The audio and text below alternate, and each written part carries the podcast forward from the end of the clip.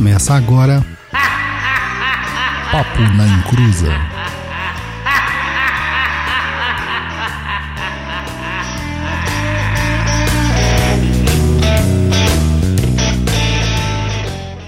Atenção, o Ministério da Macumba informa. Este programa não é indicado para menores de 18 anos. Pode conter palavrão, capirotagem e apologia macumba. Não nos responsabilizamos por aquilo que é dito neste programinha. Começou! E acho que já tô com problema de ouvir aqui as coisas no áudio. Tá dando retorno. Mas vamos lá. É, aqui é Douglas Rainho. E como dizia o princípio da discórdia, o grilo sempre errado, o grilo sempre está errado em uma discussão com a galinha. E obrigado ao Rodrigo Vignoli pela dica aí. Olá, meninos e meninas, aqui é o Roy Mesquita e como o programa hoje é para falar sobre mulher, sua bênção, mãe Rita. Oi, gente, aqui é a Luciana e segundo a Umbanda eu sou filha de Ansan, mas eu acho que atualmente eu sou só fila da puta. Olá pessoal, tudo bem? Aqui é o Luiz Guenca. E quem tá acompanhando aí, meu time já começou muito bem na Libertadores, 2 a 0 e vamos pro próximo. E vai Corinthians! Hoje, nosso mês, né, das mulheres. Assim, pra mim todo mês é das mulheres, né? Nós somos só meros bostas aqui. Ah, o medião, É o demagogia. Ah, vai, vai, vocês tudo. Hoje falaremos sobre as, as incríveis orixás femininas, que são tão profundas e tão complexas que geram amor, temor e ao mesmo tempo fascínio, né? Então, mas antes de a gente começar nesse bate-papo doido aí, é... recadinho do Luiz.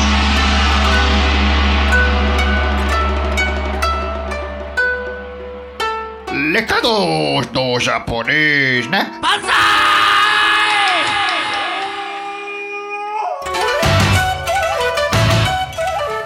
E aí, galerinha da Inclusa, tudo bem com vocês? Tudo belezinha aí?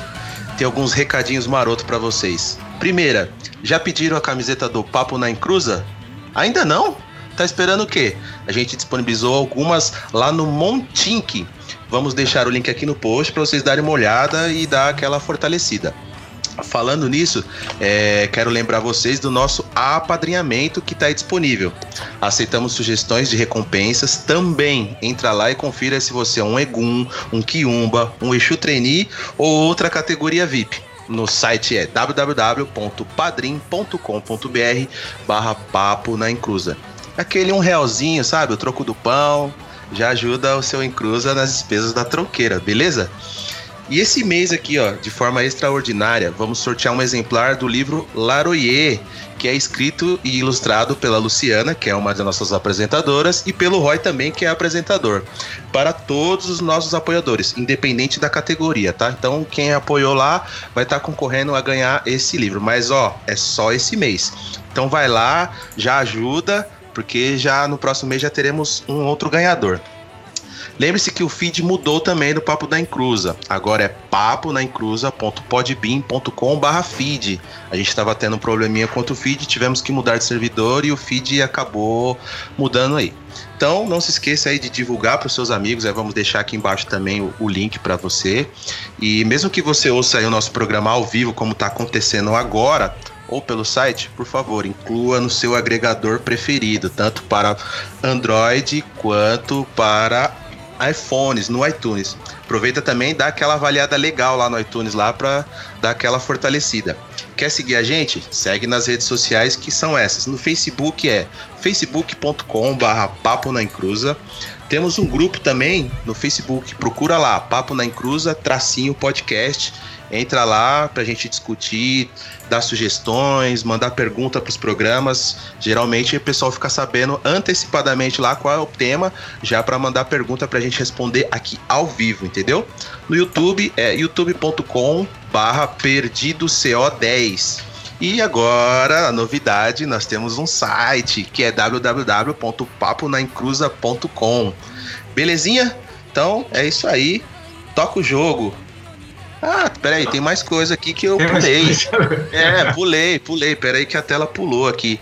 É, se inscreva, mas isso aqui já tava. Se inscreva no feed de Mantrace atualizada e aquele e-mail maroto. Se você tem alguma dúvida, quer mandar alguma mensagem, crítica, sugestões, contato arroba perdido.co. E não esquecer da nossa página, paponaencruza.com. Segue o jogo. Então, pessoal, vamos falar das mulheres hoje. Orixás e entidades femininas, sabe por quê? Porque sim, a gente quer. E assim, a ideia é, além de homenagear as mulheres neste mês dedicado a elas, também vamos colocar aqui em pauta o poder feminino nas figuras dos orixás, né? Muito antes de começar a moda do sagrado feminino, as orixás femininas já davam puta de um show no terreiro de todo o país. E além da, da sua terra natal, a África, né? Além disso, elas encerram uma complexidade tremenda, né? E vamos falar hoje da nossa convidada especial. Vou dar a carteirada dela aqui. Nossa convidada de hoje é a doutora Luísa Campos, doutora em biome... e Agora vamos começar a falar coisa difícil. É trava-língua, né, Luísa? Um pouquinho. Doutora em Biomateriais, Tecnologia Nuclear de Materiais pela IPEM, USP, e doutora em Medicina Dentária pela Faculdade de Medicina Universidade do Porto, Portugal. Pós-doutora em Tecnologia Nuclear de Materiais com Bolsa FAPESP e atualmente com segunda Bolsa de Pós-Doutorado CENEM, Comissão Nacional de Energia Nuclear, olha só. Especialista em endodontia, eu, eu já vi isso, é legal. Estamos chamando alguém com um vasto currículo científico. Ela é cientista de verdade, faz pesquisa, amiguinho. Sim, ela é cientista de verdade. É tipo a. Doutora de verdade. Doutora né? de é verdade. É, Dom é. Não é a Pedro. doutora do Dom Pedro. Chupa vocês, doutor do Dom Pedro. Para dar peso ao podcast de Macumba, mas o maior título dela, segundo Douglas, é ser a mãe do JI e esposa dele, né? Aí, puta, alguém tem, tem, O tem- tem que ter melhor. um defeito nessa vida, né? De ser esposa do Douglas. Mas, ó, ó, eu já dei toda essa carteirada, mas eu tenho uma coisa pra falar. Ela não tem nada a ver com o tema, então segue o jogo, né? Ela tá aí porque ela implorou pra gente convidar ela. E como é a patroa que manda em casa, tá aí. Não é verdade. A verdade é que hoje, né, gente, estamos comemorando o Dia das Mulheres. Eu falei, poxa, eu também quero participar. Bom, gente, boa noite. Boa noite a todos os filhotinhos da Encruza. É um prazer enorme estar aqui representando a mulherada. Hoje eu tô aqui só de Robert. Eu vim aqui para deixar esse programinha mais bonito, ler-se mais inteligente, é claro, né, Lu? E assim, com. Ah, meu, aí o pessoal tá acompanhando o programa, eu também sempre acompanho vocês. E aí, quando eu soube que o tema era sobre os orixás femininos, eu também separei aqui algumas perguntinhas, eu também tenho um monte de dúvida. Tenho certeza que vai ser um programa super interessante, afinal, o feminino é um tema maravilhoso. E eu só não queria ficar de fora, né, gente? Ah, que bom tá aqui. Vamos Realmente tirar o Douglas e deixar a Luísa. Tô Boa entrando ideia. de férias. Tchau. Não, não, não. eu- Fica aí, Douglas. Ho- Hoje você fica, por favor. Seja Então. bem-vinda, Luísa. Obrigada, gente. Tô aqui mesmo pra representar a mulherada. Eu não sei porque o Douglas que colo- quis colocar toda essa parte antes, mas. Enfim, pra falar quem eu sou, mas é verdade, eu trabalho nessa área. Lê-se é pobre, né? Coitado, estuda, né? Não tem tempo de ganhar dinheiro, mas enfim, a gente ama o que faz. E como esposa dele, eu acabo acompanhando todo o trabalho. Também sou revisora do blog, vários textos que estão lá. Fui eu quem fiz a revisão. Ajudo também nas referências bibliográficas. Sim, amiguinhos, nós pesquisamos muito. Pesquisamos teses, dissertações, artigos, trabalhos publicados em congresso. É um trabalho muito sério que a gente faz aqui. E eu, já que tenho esse viés, né, mais voltado à pesquisa, eu só colaboro aqui humildemente com os meus conhecimentos de pesquisa para ajudar o pessoal. Então é isso. Obrigada pelo convite. Aí, E eu tô tranquilão, Roy, hoje. Tô tranquilão, Tá. cara. É lógico. Eu tô tranquilão. Tô numa boa, tô curtindo o batidão. Cara, eu posso falar a besteira que for hoje. Eu não vou esperar nada do que já foi feito por aí. Então vamos lá. Então vamos lá. Então a gente vai começar falando de quem? Eu acho que a gente podia começar falando da, da principal orixá. Acho que 90% dos brasileiros Ah, vai. que cuzão Que- tá falando isso só porque ele convém. Ah, vá. Não, não, não é, não é. Assim, Ai, Chiquinho, tem que parar de falar palavrão. por favor, Luciano, se acalma. É, não, não posso falar isso, né? Se acalma, né? É, vai que eu tô sendo machista, né? Não. Não, mas fica tranquilo que eu já joguei a vinheta. Eu faço aqui, né? É por isso que eu sou desse jeito, viu, gente? É porque eu sou maltratada. Por isso que eu sou rude, chucra e grossa. É Não. nada. Mas vamos falar do, do- da orixá que eu acho que 90% dos brasileiros frequentadores de Umbanda. Ou não. é, na- é, ou não, né? Mas a maioria é tudo filho de Emanjá. A maioria que eu conheço é, ah, é filho de Ogum e filho de Emanjá. Ou padrinho de, de Ogum e madrinha de Emanjá e por aí vai. De- depende de qual Umbanda segue e o jeito que fala. E o Luiz tá Mas- ouvindo música, Que cara. isso, Luiz? É, é sempre assim, já percebeu? O programa tá muito interessante, Luiz. Vamos, vamos, vamos, vamos. Era a musiquinha de Emanjá, pô. É. Vamos, vamos, vamos, vamos, então. No, no caso aí, cara, é. Aqui a gente já tem dois representantes aí, filhos de Ogum e Iemanjá. Eu e a Luísa. Verdade, verdade.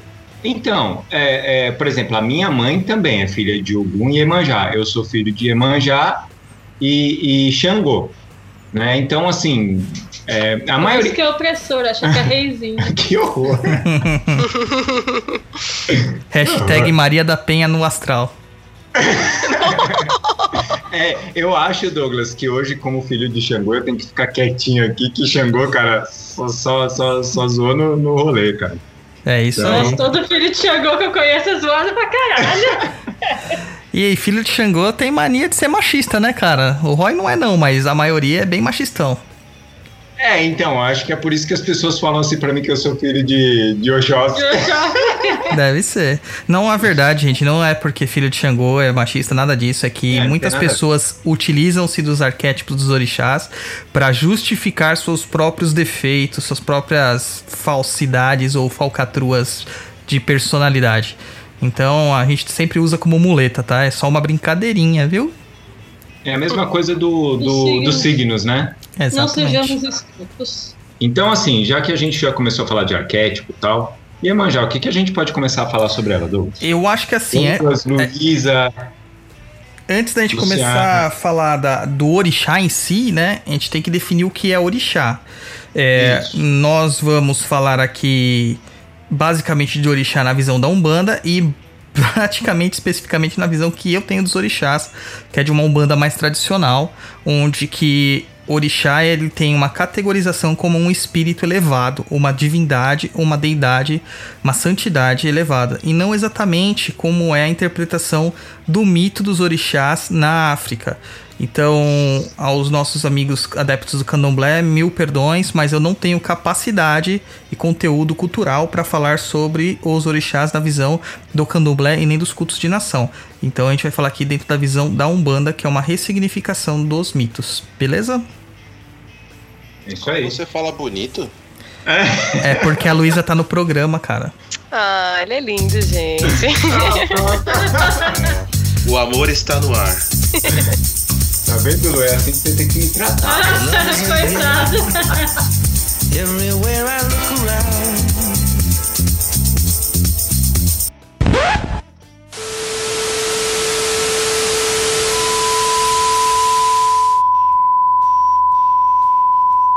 É, então, gente, vamos lá. Iemanjá. Iemanjá, ela realmente ela é uma das orixás, acho que uma das mais cultuadas, se não a maior, né, de todas. E o Roy falou uma verdade, falou assim, é, todo mundo é filho de Iemanjá, e eu posso afirmar isso, porque Iemanjá é tida como a grande mãe, é o arquétipo da grande mãe, da criadora, da geradora, daquela que deu a vida a todos.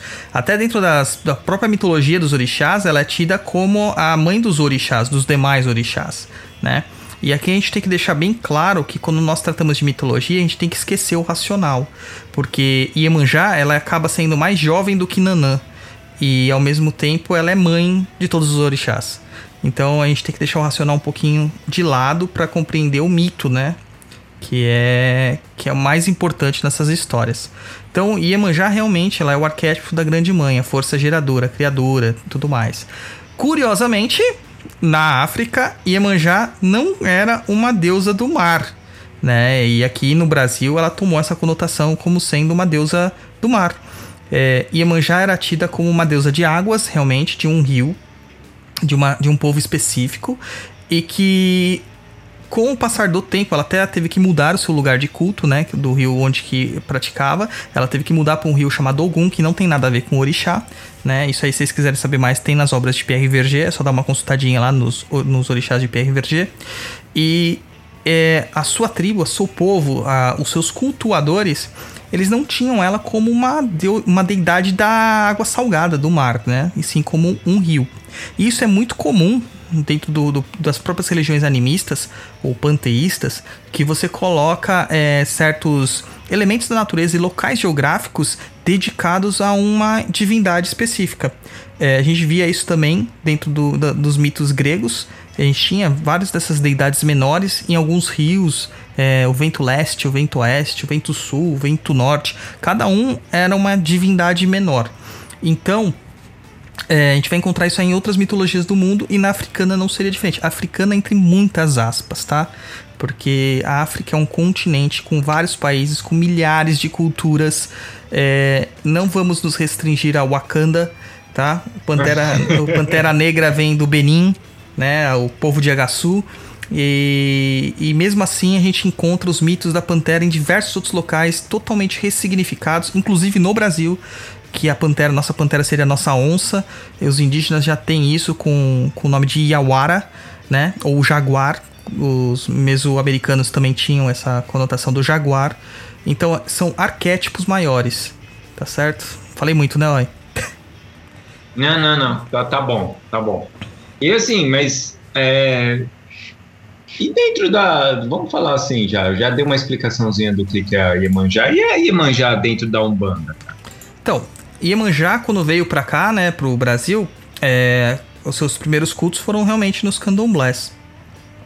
Só que ela se tornou uma grande divindade marítima, né?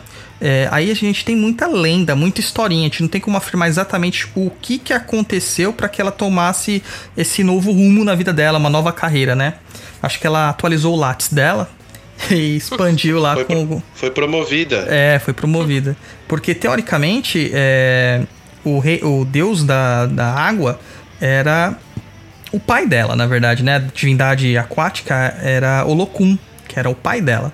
E o, hoje em dia, quem cultua Olokun fala que ele é o, o, a deidade, o orixá das águas profundas, daquelas águas subterrâneas, fazendo uma alusão ao nosso inconsciente.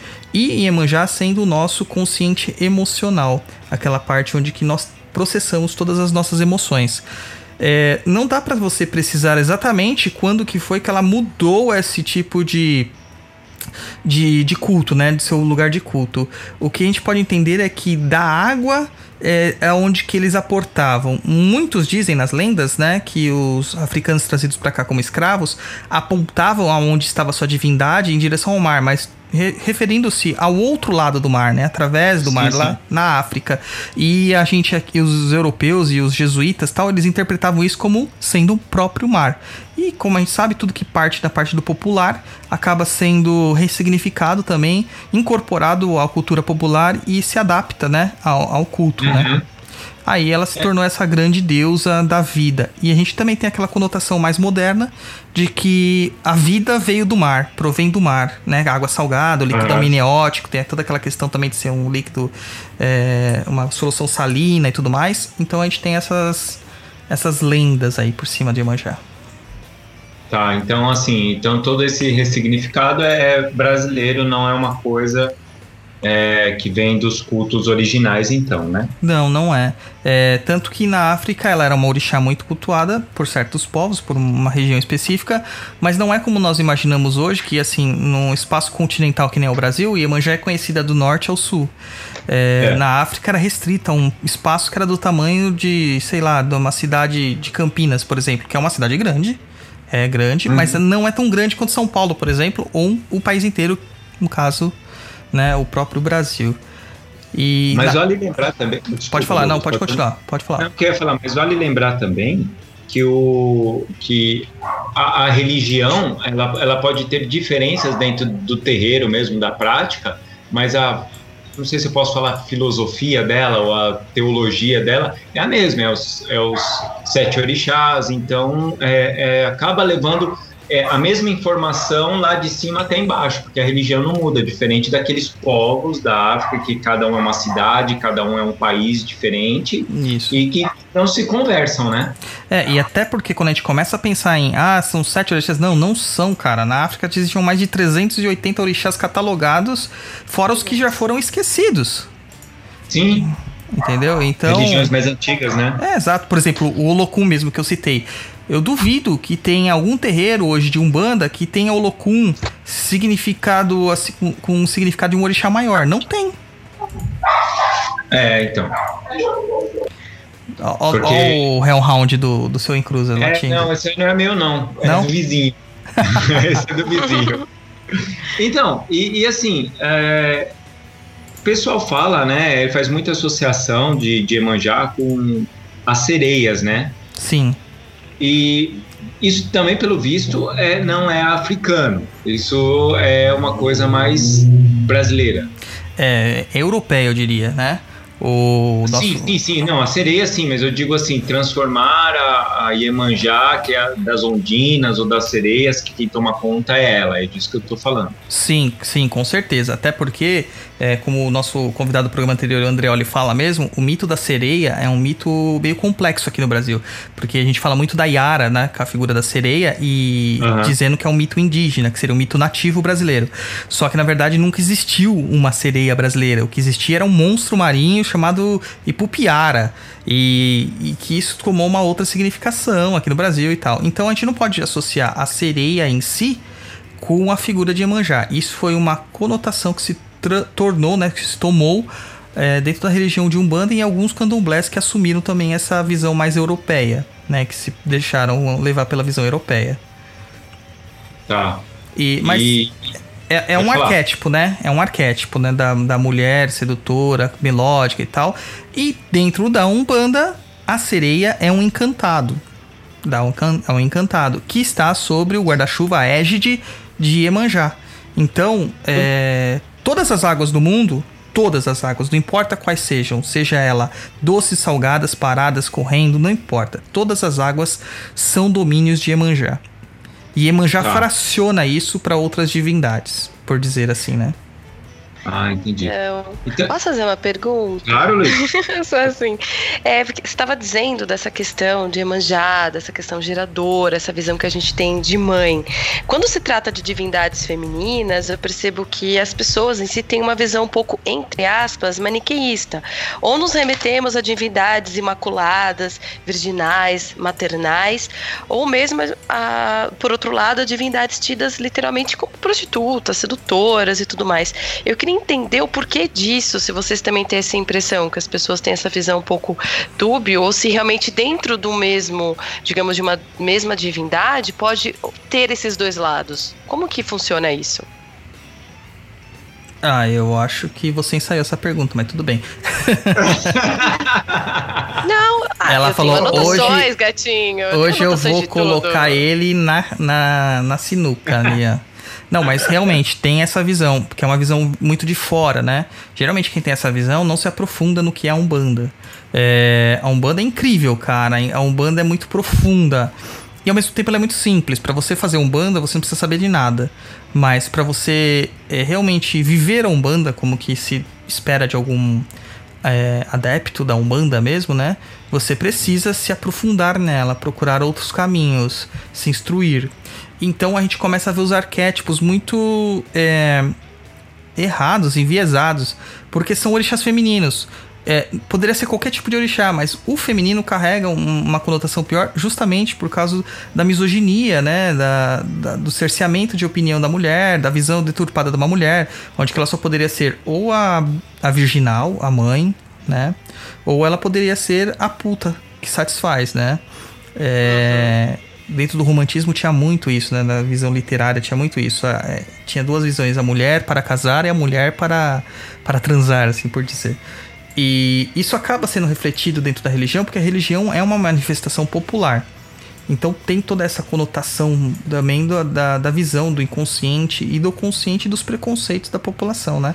Só que os mitos, eles estão ali muito mais complexos. Iemanjá, sim, Iemanjá tem um aspecto um pouco mais maternal, de fato. Mas ela sempre anda com os seios fartos. E as sereias, é, seios fartos cheios, né? Por, por representar uma mãe, e sempre de fora. É, e as sereias têm essa questão de sedução, de chamar o homem, de seduzir o homem uhum. para as águas e tudo mais. Eu vejo isso como uma interpretação de que o canto da sereia te chama para você ir mergulhar, porque a sereia te leva para o fundo, para as profundezas.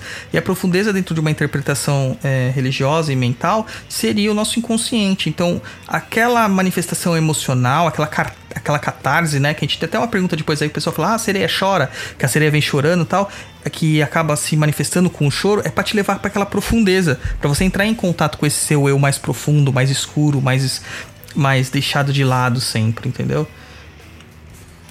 É, eu, eu concordo com o Douglas, mas assim, é, eu acho que pela Umbanda ser uma, uma religião cristã brasileira, é, aquele negócio do arquétipo da mãe, assim, mãezinha protetora, mãezinha, assim, eu acho que é mais pela questão mesmo machista. Sim. É, porque o brasileiro, ele é machista. É, ele, ele é, na religião é uma religião machista, o comportamento é machista. Então, assim, é, te garanto que se você for pegar uma visão de uma pessoa que mora na África e, e não necessariamente ela seja muçulmana, eu acho que ela tem uma visão diferente. É aquele negócio de você levantar e você ir para a guerra e você lutar e você e não aquele negócio da mulher ter que ficar em casa lavando roupa, lavando louça e, e servindo a, a, os filhos, entendeu? Então eu, eu, eu, eu entendi o que a Luísa falou, concordo, assim, é, eu acho que é, uma, é meio deturpado aqui. É. Com certeza. Até porque o sincretismo mesmo, se você for ver, o sincretismo de Iemanjá é com a Virgem Maria, né? Alguns é, então. falam que é Nossa Senhora dos Navegantes, né? Mas o, na Umbanda o sincretismo é com a Virgem Maria. Então, Exato, assim, e é um tanto quanto dúbio, porque ao mesmo tempo que é o sincretismo com Virgem Maria, tem isso que o Douglas falou, dela sempre ter os seios fartos, de sobre a regis dela estão as sereias. Então, isso é uma, uma questão que eu acho que muitas pessoas têm dúvida, né? E como vocês dissem, é uma sociedade super misógina. Eu acho que isso vai perpetuar aí durante um bom tempo. Sim, é, é, é como se toda filha de Iemanjá tivesse que ser uma mãezinha amorosinha, cuidar dos filhinhos, ficar em casinha e abraçar todo mundo. Se ela fizer o inverso, eu acho que uma das coisas que me, me irritava sempre bastante quando as pessoas falavam disso era entrar nessa parte de que se você é filho de tal orixá, você tem que ter aquelas características como se cada pessoa não fosse individual e como se todo orixá fosse redondo, né? Ele é aquilo lá e pronto e acabou sendo que ué, uma, quer dizer, então se uma mulher é filha de Iemanjá e ela não quiser ter filho, tá errado? Ela não é filha de Iemanjá? É, então Iemanjá não abraça esse tipo de mulher? Isso entra um pouco num problema que eu vejo no sagrado feminino, que eu, desculpa meninas, eu odeio, porque eu acho que é porque uma vez numa roda de sagrado feminino eu ouvi que uma mulher que não gerasse, ela não era mulher, e eu não posso gerar. Então quer dizer que eu não sou mulher? Desculpa, eu sou mais mulher do que muitas por aí. Aí o Luiz, ele sempre põe um. Ele põe uma musiquinha. Horyuken. Que absurdo, Luiz. Então, eu acho isso, é, lógico, também acredito que deve ter rodas de sagrado feminino, cada um diz uma coisa, e eu tive a infelicidade de conhecer umas três ou quatro que eram uma porcaria. Mas é, isso tudo é, é. As pessoas têm que parar. Tira o pensamento machista. Ou o pensamento. Brasileiro. É, e o pensamento enraizado, que as pessoas mesmo enfiam na cabeça. Ai, mas tem que ser assim. E não é, não é bem por aí. Você olhar o, o arquétipo da Iemanjá, quando você chegar em Oxum, eu acho que o negócio fica tão louco quanto. Exato.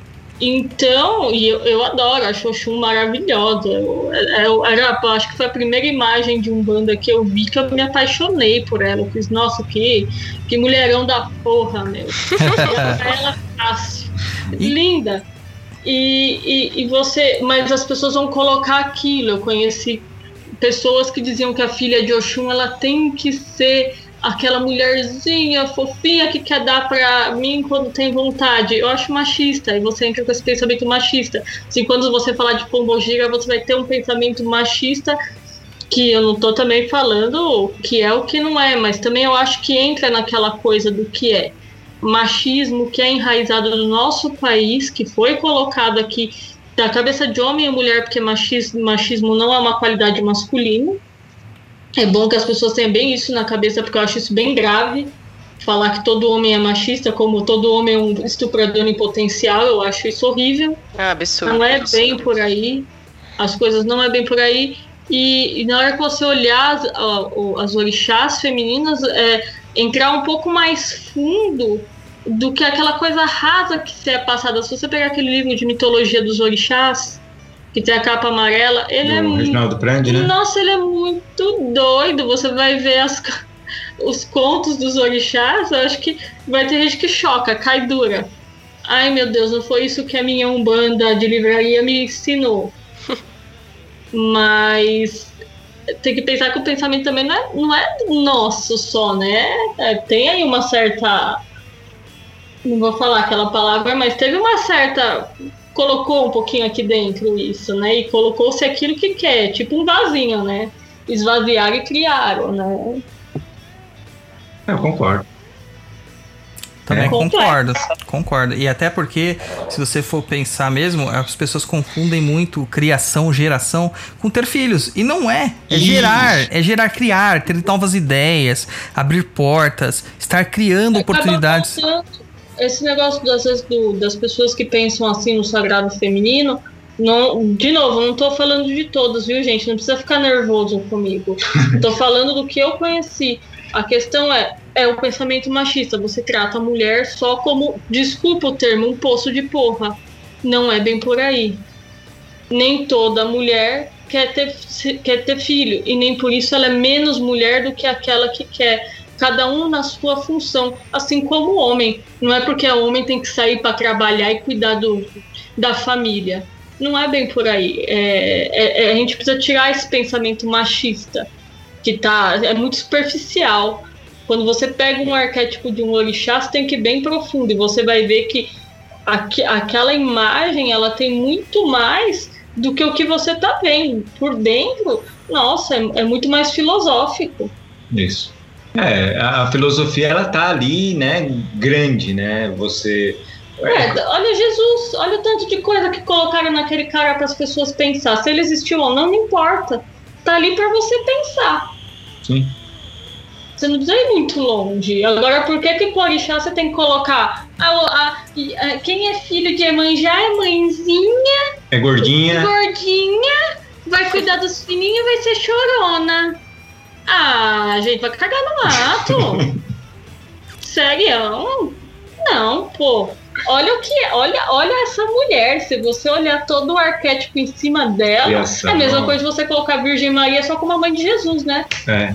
Putz, grila, reduz né? a, a sua mãe, né? É.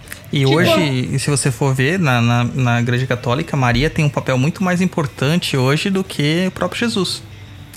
Sim. Né? Verdade. Douglas, o que, que a gente pode falar agora? Vamos continuar aqui na Iemanjá, a gente já passa para os outros. É, O que a gente podia, que a gente podia falar, por exemplo, é, entidades bem superficial, tá? Não precisa é, ir muito a fundo, não. Entidades que são regidas com muitas aspas, tá, galera? Vamos parar com aquele negócio de aí, é o trono de não sei o que lá. Não, é regida assim, que trabalha naquela força, naquela energia, simples assim. que Iemanjá. poderia de Iemanjá, Douglas?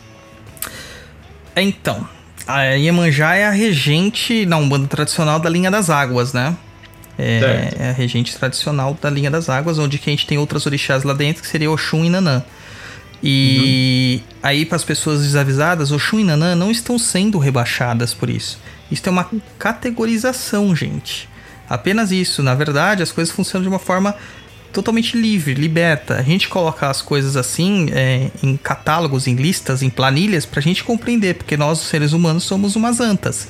Né? Não, as antas são inteligentes. Entendeu? Aí a gente precisa de tudo muito bem explicadinho para compreender. Então, dentro das linhas das águas, nós encontramos as sereias, as ondinas, as, as sereias de águas doces que a gente costuma chamar de aras, né? Entenda, não é o mito da Iara indígena, já é um mito ressignificado na Umbanda. Encontramos também marinheiros, marinheiras, algumas bem poucas, mas que chegou ao meu conhecimento que existem. Até então eu não sabia que existiam, né? Mas a gente é, sempre está aberto a novas informações. É, e Exus marinhos. Existem muitos Exus marinhos. Além disso, temos caboclas das águas. Muitas mulheres militam na linha das águas porque elas estão ligadas ao processo das águas e ao processo emocional. Então, não é que elas foram jogadas para lá, não, porque a gente tem uma outra categorização que na linha de Ansan, né, que são mulheres mais aguerridas, mais mais bravinhas, digamos assim, dentro da visão popular. E na linha das águas seriam aquelas que trabalham mais com o lado emocional. Então a gente vai ter caboclas, caboclos, a gente vai ter essas entidades que eu citei aí. E é curioso também, eu queria até levantar isso aqui antes da gente seguir, do sincretismo, né, que eu falei, que as pessoas falam hoje em dia, ah, mas vocês representam Iemanjá, porque Iemanjá é muito conhecida, né, com aquela imagem branca, de uma mulher uhum. branca saindo das águas. E, gente, aquilo é uma representação. A primeira Iemanjá, que não era negra saindo das águas, na verdade ela tinha caracteres indígenas, né, características indígenas, que era como o povo indígena enxergava uma divindade marinha, talvez. A gente nunca vai saber. Aí o povo caboclo, misturado com as informações dos sacerdotes africanos, acabaram criando uma visão disso. Aí o europeu se apropria disso e cria a sua própria visão. Mas isso aí é apenas uma simbologia para você poder se conectar, se cultuar. É... Mas não necessariamente é a cara da entidade. Talvez a cara dela seja uma coisa completamente diferente. É, talvez ela nem tenha cara, não tenha cor. Eu não. pensei nisso. Na verdade, não tem, né? Porque é um domínio, é, né? Tem a outra, energia. Né? É. É, não sim, é sim. como aquela imagenzinha do Exu que você compra, né, gente? Não quer dizer que ele é daquele jeito, né? Qual Exu? Assim, o, o Exu? Tipo eu, eu tenho capa preta, eu tenho uma imagem. A primeira vez que ele viu a imagem, ele fez assim: quem é esse homem? Não sou eu. E aí o Rodrigo deu risada e depois eu fiquei muito frustrada. Toda vez que eu olho para a imagem, eu lembro que ele falou isso. Então, gente, não é a mesma coisa. É. Pode ser que não seja nada. Pode ser que ela seja só um pontinho de luz. Só uma energia, né? Ou não precisa ser luz, pode ser trevas. É, Sim. Pode ser qualquer. O que ela quiser, ela é uma Barbie, cara. então vamos continuar aqui o papo. Vamos falar sobre Yansan, né? A cabocla dos a melhor ventos, né? A melhor de todas, Lu. As filhas de Yansan botando as manzinhas de. as manguinhas de fora. Não, Yansan é bem assim mesmo, né? Yansan, ela é a mulher que, que conquista seu espaço por simplesmente quer, querer. Ela quer e ponto acontece, né? É, dentro da mitologia, ela é vista como uma mulher guerreira, uma mulher bem resolvida, uma mulher de, de atitude, de força. É, não seria aquela, aquela mulher maternal que fica esperando chegar em casa, o marido. É, não, ela era uma amazona, por assim dizer, né? A Mulher Maravilha da África, por assim dizer. E. É, ela é porradeira, né? É, completamente, cara. Tanto que o símbolo dela é o búfalo, né? Porque o búfalo é. aparece como um animal que é. Pra, é, assim, aparentemente inofensivo, ele é até bonitinho, né? Mas o bicho tem uma força, cara que assim, é absurdo. Uma manada de búfalo partindo para cima, não sei se é exatamente búfalo, mas são similares. Partindo para cima de, de, uma, de um, um, grupo de leões, né? Cara, é incrível, eles destroem, os leões fogem, cara, porque o búfalo é muito forte. E ela tem toda essa simbologia da mulher guerreira tal, e é, é onde que a gente começa a entrar com os mitos, né? Yansan é muito mal vista por algumas pessoas porque dizem que ela era é, mulherenga, que ela foi adúltera porque ela traiu é, Ogum com Xangô e tudo mais, não sei o que. E, mano, isso é mitologia, cara. é difícil, né? É. É o mesmo que o filho de Xangô que fala que trai a esposa porque ele é de Xangô e Xangô tinha várias esposas. Isso é mitologia. Entendeu? É. Não, não é bem assim. Isso aí quer dizer que uma força tem uma proximidade maior com outra força. Então, Xangô tem um dos domínios dele, que é o domínio dos trovões e do fogo.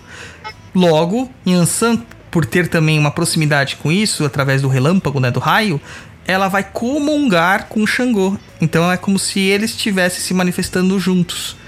E aí, por uma, uma questão de transmissão oral, se falava-se, né, que Xangô e Oxum, Xangô Obá, Xangô e Yansan, todos eram, eram casais, entendeu? É, essa visão mais guerreira de Yansan viria desse, dessa questão de Ogum. E a versão do, da língua de fogo de Yansan, algumas más línguas de Iraegunita, mas essa língua de fogo de Yansan, que é o poder de atear fogo, que é o raio, viria de Xangô, né? Que ela teria comido a comida preferida de Xangô e a partir daí começou a manifestar fogo pelas ventas. É, literalmente. É, e é, é uma... Provavelmente isso aí tá. Hein, Douglas, rapidão. É, isso aí tá ligado nas tempestades e coisas do tipo, né? Sim. A explicação deles. Ué, uma tempestade, quando tem um raio, tem um trovão. Então é. era como se os dois estivessem manifestando juntos. Entendeu? É uma, uma coisa muito, muito clara, assim, dentro do nosso entendimento é, um pouco mais é, atual. É, mas uhum. dentro de uma. Não que o povo é, daquela época não soubesse dessas coisas, eles sabiam, mas eles criavam uma literatura porque é mais fácil você contar alguma coisa e ser compreendido através de histórias. Eu é. prefiro ler um quadrinho do que você simplesmente pegar um livro de uma tese de doutorado com uns 800 páginas, sendo que você não tem base para isso. Entendeu? É. É, são formas diferentes de contar uma história. A partir daí, quando você quiser, você vai fundo e aí sim você começa a compreender os mitos mais profundamente, pesquisando com textos mais, digamos, entre aspas, bem aspas, sérios, né? Aham. Uhum. Entendeu? Então, Yansan, cara, Yansan é uma das minhas orixás favoritas.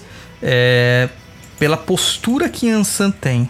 E a gente percebe que ela também sofreu muito com essa questão da misoginia, porque algumas é, vertentes de Umbanda tiraram ela do, do, do, das linhas principais. Ela é a regente da, da linha dos ventos, né? Dentro da, da Umbanda uhum. do Zélio e da categoria que. da categorização que o Léo de Souza fez. Ela seria a regente das, da linha dos ventos. E associaram ela com Santa Bárbara justamente por causa da mitologia de Santa Bárbara ter é, o pai de Santa Bárbara ter morrido através de um raio enviado por Deus porque ele matou a filha e tal, tal, tal, tal. Então são arquétipos próximos, né? A mulher batalhadora, a mulher guerreira, a mulher lutadora, a mulher destemida, a mulher que sabe o que quer, entendeu? A mulher que dá para quem quer e não tá nem aí porque os outros pensam. A mulher que é mais forte que muitos homens, uma Honda Russell da vida. Entendeu? É, é isso, cara. É isso. E Ansan, pra mim, ela é, ela, ao mesmo tempo que ela é uma uma mulher incrível, cara. Ela também consegue mostrar a fragilidade dela é, através das caboclas dos ventos, que tem uma graciosidade que é uma das coisas mais lindas de se ver manifestado no terreiro. Que são caboclas que raramente falam, elas falam, porque são espíritos humanos, mas elas vêm rodopiando e dançando com vigor, mas ao mesmo tempo com uma, uma fluidez que é incrível, que é fantástico de ver e que aquilo lá, né? Um dos nossos memes lá do Papo na Cruz é tocou o Yansan, ninguém para. Ninguém consegue ficar parado. um dos melhores memes lá da página. é demais, né, cara? É demais. E algumas e... literaturas tiraram ela da linha principal, jogaram ela para dentro da linha de Xangô, justamente sobre a Edith, porque teria que ser um homem, né? E ela ficou meio assim esquecida. Eu sou totalmente contrário a esse tipo de, de, de catalogação. Para mim, ela sempre será regente da linha dos ventos. E aí eles fizeram isso pra, pra não. Será que não é, foi pra não pegar mal? Então colocaram o Xangô, porque para as mulheres não entender errado, porque provavelmente quem leu o dirigente, sei lá, qualquer coisa, entendeu errado e achou que as filhas iriam entender errado também. Sabe então, como que é, né? Não sei, cara, porque naquela época os homens, né, começo do século XX, tava pouco se lixando pra mulherada, né? Mulher Sim. não tinha opinião, né? Mulher tinha que fazer comida naquela época. Então, por isso que eu tô falando. De repente vê um arquétipo assim, que a mulher é mais porradeira, não sei o que lá, e, ó, vamos dar uma escondidinha nela aqui, que as mulheres não precisam ficar sabendo disso, não. Então, eu acho que não Só foi. Vai dar trabalho. Acho que não foi nem consciente. Eu acho que foi uma coisa assim totalmente inconsciente, sabe? Uma coisa que é, é uma cultura social mesmo. Já existia aquilo lá e foi muito automático. Entendeu? Porque tempos depois, quando a gente tem a revolução do feminismo assim, é, mais divulgado na década de 70, mais ou menos, a gente percebe que as linhas começam a tomar outras formas. E a gente começa a perceber que aparece uma linha de, de Oxum ali, fora da linha de Manjá. Então já são duas linhas de mulheres. E Oxum é uma mulher feminina sabe? E ao mesmo tempo trickster, né? Moshun é muito trickster. E então você começa a perceber que a mulher volta a ter uma força. Então pode ser realmente que tenha acontecido isso. Alô, voltamos? Esse é o capeta beijando Voltou. a gente. Voltou. Voltou. Caiu. Onde que paramos? Você parou no. Tava falando, falando de. de... Caramba, Luciano, tu não ajuda em nada. então, você estava falando de Ansando. Isso dos arquétipos de guerreira, lutadora, do quanto os homens tentaram não colocar lá na linha de Xangô, digamos assim, tentaram isso, você tá falando dar uma maquiada, né? Isso, isso, isso, isso. Então, eu falei que é uma coisa mais. Eu achei que foi mais natural, uma questão da, da, da época, entendeu? Em si. Não que foi uma coisa meio proposital. E, e até porque, quando eu, falei, quando eu tava falando, não sei se passou isso aí no áudio, na década de 70, mais ou menos, a gente começa a ver uma ressignificação das linhas. E a gente começa a ver que aparece uma linha de Oxum ali no meio. E que não era clássica, né? Então é uma segunda mulher aparecendo aí nessa, uhum. nessa toada, entendeu? Entendi. Luísa, tem alguma pergunta, Luísa? É, na verdade, eu tava aqui pensando e fugindo um pouco relacionado a Yansan ou propriamente de Iemanjá, e daqui a pouco a gente vai falar ainda de Oxum, eu queria saber em relação às médiums grávidas, como que seria trabalhar no terreiro sem incorporação é recomendável, como que a gravidez influencia no trabalho das médiums, né? A gente sabe, como o Dô falou, que são caboclas, que incorporam espíritos, né? É, desculpa, são espíritos humanos, pouco falam tudo, mas e uma médium que de repente está grávida, como que funciona o trabalho no terreiro? Então, é, teoricamente se recomenda que a pessoa se abstenha dos trabalhos mediúnicos, né? Não porque a energia da entidade vai fazer mal para ela ou qualquer a manifestação da mediunidade vai fazer mal para ela, mas porque é um momento que ela tem que estar tá focada em outra coisa. E ela está gerando uma vida, então todas as energias dela tem que estar tá voltada para aquela vida que ela está gerando. É uma questão mais biológica de fato do que realmente de de energia espiritual. Existem médiums que trabalharam até o último dia da gravidez incorporando sem problemas, inclusive lá no nosso terreiro. É, a nossa mãe de santo mesmo, ela dava de mamar incorporada, cara, é, nessa necessidade. E era uma médium completamente inconsciente, né? E então tem toda essa questão de, de se abster mais, né? Uma recomendação de se abster mais para evitar que a própria médium, por ter uma mediunidade consciente, ela acabe criando situações constrangedoras para o bebê, entendeu? É, até porque, de repente, eu, eu acho que não é nem o problema da, das entidades, viu, Luísa? De, dela que ela está incorporando. Talvez pegam um, sei lá, um, um consulente incorpora alguma coisa e, sei lá, machuca a médio, entendeu? Sim, sim. Sim. Tem esse risco também, né? É, que a gente tá falando de mulheres tão lutadoras, guerreiras, e até um pouco, às vezes, a dança um pouco agressiva dessas médios. Eu fico imaginando, poxa, uma mulher que está gerando uma vida, como que funciona, né? Eu acho que muita gente tem dúvida sobre isso. E é porque, assim, assim, as pessoas... É complicado Pode também, falar. porque a gente, a gente tem que pensar na questão do, do animismo, do médium, né? A gente tem que ser claro quanto a isso. É, uhum. Nós já presenciamos, a Luísa já foi comigo em um terreiro, onde a médium estava gravidíssima. Acho que ela estava de 8 ou 9 meses e ela incorporou um caboclo, ou teoricamente incorporou um caboclo, e o caboclo começou a fumar um charuto atrás do outro. Ai, ai, ai. Né? e assim, das entidades que eu já vi trabalharem com grávidas, a primeira coisa que elas fazem quando elas fazem uso de algum elemento é se abster do elemento. Isso é claro. E eu não vi aquilo, entendeu? E aquilo era aceito como uma coisa normal. Como uma coisa corriqueira ali. A entidade leva tudo. Não, não leva. A entidade não leva nada. Tudo é metabolizado pelo corpo do médium. É, isso é um grande. Uma grande mentira, né? Que é, é repassado para todo mundo aí. As pessoas continuam contando isso e falando que faz teste. Não, cara, então faz teste, né? Faz teste de verdade para ver que, que isso não acontece, né? E, e ó, tudo fica com. Além do que, a pessoa toma uma cachaça ali no, na primeira hora, hora de trabalho e depois ela para de tomar, vamos supor. Aí, na hora que ela for fazer o teste, claro que o nível vai estar tá bem lá embaixo. Mas na questão uhum. que ela não vai sentir a embriaguez, mas a metabolização daquele tipo de substância passou pelo corpo do médium, porque a Umbanda, ela respeita, como tudo no mundo, leis claras. Nada se cria, tudo se transforma. Essa é uma lei clara, uhum. clara da química básica, entendeu? Então, se ele está ingerindo um processo material, ele vai ter aquilo lá e tem que sair de alguma forma, tem que ser transformado, metabolizado. E o corpo do, da pessoa que vai fazer isso, né? É, vale lembrar também, né? Agora é, saindo um pouquinho do assunto, mas continuando nesse novo assunto aí, é, vale lembrar que as entidades usam esses elementos como processo magístico e não para ficar tomando um litro de, de cachaça e nem fumando os 50 charuto titã por gira, né? Exatamente. Não, não, não, tem como. Mas enfim, vamos voltar ao assunto. E Oxum, o que, que a gente pode falar de Oxum? Que chora. Oxum chora. Maravilhosa. Luísa, como é sentir a manifestação de Oxum? Ai, é lindo. é lindo. Eu ainda estou em desenvolvimento, eu tenho muito que aprender, mas senti-la é algo assim indescritível. É daqueles dias que você fala assim, obrigada por ter vivido. É maravilhoso. Então, na casa que a gente trabalha é uma casa dedicada a Oxum, né? Então a força de Oxum ela é muito presente para homens e mulheres.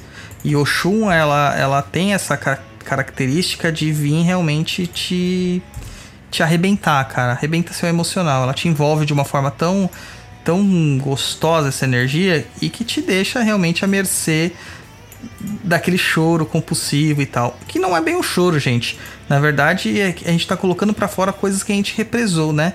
Oxum, ela é tida como a, a deidade, a orixá das águas que correm, as águas em movimento, sejam rios, riachos, corredeiras e também cachoeiras. Então, é visto que nossas emoções, quando elas estão represadas, elas estão é, em terreno lodoso, lamacento e faz mal isso pra gente. E quando o chum vem, ela arrebenta aquela barreira, aquela represa e aquilo tudo flui. E flui através do choro, né? Tanto que os guias. É tipo um tsunami. Muito, cara. Aí quando junta, quando junta Yansan, Iemanjá e Oxum numa gira só, cara, aí é o tsunami real. Isso, isso. E tanto que alguns guias poeticamente falam que os choros são as águas de Oxum rolando pela face, né? Então é muito legal, muito legal mesmo.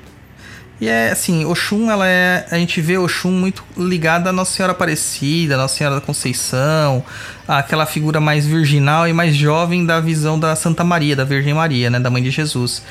E, mas na verdade, dentro da mitologia é, Yorubá, de fato, era uma mulher extremamente sensual, extremamente linda. Assim, era, era o ouro, né? Realmente, aquilo que brilhava, que reluzia. Era uma mulher maravilhosa. Só que ela é muito trickster, cara. Tipo, ela, em alguns casos, põe Oxum, é, Exu no, no bolso, tá ligado?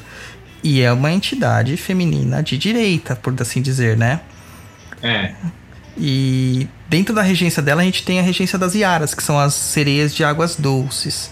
É muito legal isso aí também. E as caboclas da água, né? Cabocla, caboclinhas de água, que a gente chama, que também são essas que vêm chorando. E elas geralmente não falam. É muito difícil elas falarem. Também tem algumas entidades, umas caboclas de, de, de Oxum, que ela também fala chorando, né? Fala assim, aquelas que dão consulta, assim, que a gente já viu que uma. Ah, credo. Uma vez eu passei com uma que, nossa, que vontade de matar ela. Então, ela falava tão choroso, ela falava tão choroso que eu tinha vontade de voar nela e falar, mulher, fala direito que eu tô ficando com raiva. ela não, não sei, me acalmou, cara. ela me deu raiva. Então, é que eu já, eu já não sei se isso aí, na verdade, é de é mais do médium ou é da entidade, porque nós temos caboclas de Oxum lá que são muito pontuais. Elas são muito dóceis, elas têm uma, uma fala muito macia, mas não, não, chega a ser uma fala chorando, né? É, a gente conhece uma, né, Lua? A Caissara é assim, né? Tem uma fala tão Sim. doce e macia, né? E... Ai, é maravilhoso. Mas não, não, é chorosa, não. As chorosas são as sereias, né? As que se manifestam as sereias de água doce, as viaras. Elas são chorosas mesmo. É... Mas aí elas não dão consulta. Né, não, não dão, não dão. É que assim, ah. dentro do, da, do ritual de Umbanda tradicional, a linha das águas é a segunda a ser chamada dentro de uma de uma gira, de uma abertura de gira. Então, como que acontece a abertura da gira classicamente? Se chama, canta-se, né? Quando a gente fala chama, é canta-se para Ogum. Ogum vai à frente de todos os orixás. Ele abre a Umbanda. O Ogum é o general de Umbanda, aquele que vai à frente. Ele limpa tudo aquilo e cria um cinturão energético em volta. Aí chama-se a defumação, geralmente. A defumação, ela desimpregna tudo que está na parede, dos miasmas, larvas astrais, nas pessoas tal. Tudo aquilo cairia no chão, hipoteticamente. Vamos usar isso como uma simbologia, bem ilustrativo. E aí a gente chama a linha das águas. Chamar não quer dizer que você precisa incorporar. Mas você canta para a linha das águas para que as, as linhas das águas venham. E geralmente quem vem são as linhas das águas em movimento, que é de Oxum e elas limpam todo aquele ambiente do terreiro, preparando o terreiro para o trabalho. No final do trabalho, elas são chamadas de novo, porque passou consulentes lá que estavam com problemas, manifestaram problemas e deixaram aquele espectro, aquele espectro emocional carregado. Elas vêm para limpar tudo e levar embora. Algumas caboclas de Oxum são responsáveis no astral para fazer a recuperação dos perispíritos daqueles espíritos que faz muito tempo que não reencarnam, que sofreram uma doença muito grave, assim, que é degenerativa por muito tempo, é, sofreram, morreram de câncer, por exemplo. Então essas caboclas elas pegam esses espíritos, levam até é, as cachoeiras e revigoram esses espíritos. Inclusive, no processo mediúnico de incorporação, nós perdemos energia nossa, sim, amiguinhos. Energia do médium. Todo o processo de incorporação você doa muita energia. E a recomendação é que se beba sempre água mineral. E água mineral é, vem de uma fonte, que é uma água em movimento, que é de onde tem a energia de Oxum. Então, Oxum está em tudo. Olha só, interessante. Luísa, tem alguma pergunta, Luísa? Eu tenho. O Dô estava comentando, né, sobre essa energia de Oxum, que é a regente da nossa casa maravilhosa. E eu queria saber em relação aos homens que incorporam, que eles sentem essa energia feminina. Porque a energia feminina e masculina são tão divergentes. Eu queria saber como que os médios têm que trabalhar com essa energia quando os homens recebem uma entidade feminina. Então, o homem raramente recebe uma entidade feminina. Não é que não pode. Pode. Mas justamente por essa diferença energética entre a mulher e o homem, a mulher é geradora de vida. É, ela, o, o corpo espiritual dela também já vem preparado para essa geração de vida. Então vamos supor que ela tenha mais ectoplasma, que seria a linguagem do jargão de terreiro. Uma entidade feminina, ela tem essa, essa capacidade de se sintonizar muito com uma entidade, com uma, com uma médium feminina. O homem já não tem essa, essa questão tão apurada. Então ele recebe as entidades, né, principalmente as entidades de, de incorporação, muito mais raramente do que uma mulher receberia. Por isso que a mulher pode receber homem, mulher, tal, que não acontece nada. O homem ele tem um desgaste energético maior. Se ele fizer todo o resguardo dele, todas as preparações, ele não vai ter maiores problemas. A questão é que tem gente que incorpora pombagira toda semana. E, e não é o ideal, né? Não seria o ideal por causa dessa dificuldade energética. Não que a pessoa vai ficar afeminada, não tem nada a ver. É, as pombageiras são incríveis, cara. E quando você sente essa emanação assim feminina, não de entidades, mas dos orixás, aí a gente tem que lembrar uma coisa: orixá não incorpora. As próprias sereias não gostam de se manifestar próximo de homens. Geralmente as giras de sereias são reservadas para mulheres, elas são isoladas assim, isoladas não, né? Separadas no centro do terreiro e nesse centro só tem mulheres. Os homens não se aproximam, eles ficam em volta justamente por ser uma energia muito diferente da energia masculina. Mas a gente consegue sentir energia. O que, que acontece com o homem? Vontade de chorar. Dá a mesma coisa. Hum, interessante. Mas o homem, o homem não, inter, não incorpora sereias, né? Não, elas, elas, por elas, não se aproximam. Tá. Interessante. E, e agora vamos falar da última, Nanã.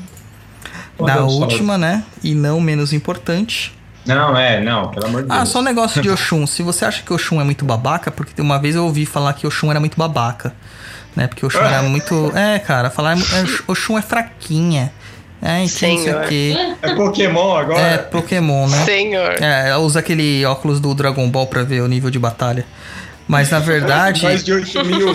É, mas, é, o Shun agora é Super Saiyajin. Ah, na verdade, Oxum, cara, Oxum na mitologia é a, na Yorubá é aquela que enganou Oba e fez Oba cortar a própria orelha, cara, para manter os é, gostos de Xangô. Então, antes de você pensar que força tá no músculo, lembre-se que a, o, entre aspas, músculo mais poderoso do ser humano é o cérebro. E Oxum tem muito cérebro, muita inteligência. Antes de você subestimar as mulheres que estão à sua volta, lembre-se que Oxum adora uma mulher, viu? Sempre tá Sim. com elas. Ah, tem aquele ponto, né, que é bem legal de, de Oxum, que é Princesa Negra. É incrível esse ponto. Sim. Canta aí, Roy. Ah, nem ferrando. Nem ferrando. Quem sabe tocar é a Luísa, ela que devia cantar. Por, por que só não? aprendi, só aprendi, estou aprendendo, gente. Calma, calma. Ainda tô alguns poucos toquinhos, mas é uma delícia tocar. Muito bom. Então, vamos falar então de Nanã. Vamos lá. Gente falou, ah, por último, mas ela não é menos importante porque não é mesmo. Voltando à mitologia Yorubá, quando o, o, quando o ou Lorum, o Deus infinito, decidiu por dar o destino dos homens, a criação dos homens a Oxalá, Oxalá procurou em todos os outros cantos do mundo um material que ele pudesse fazer o homem nunca encontrou algo que, que fosse bom. Ou ficava muito rígido, ou ficava muito, muito frágil e nada ficava bom para armazenar a alma do homem. Foi então quando ele foi aconselhado e procurou Nanã.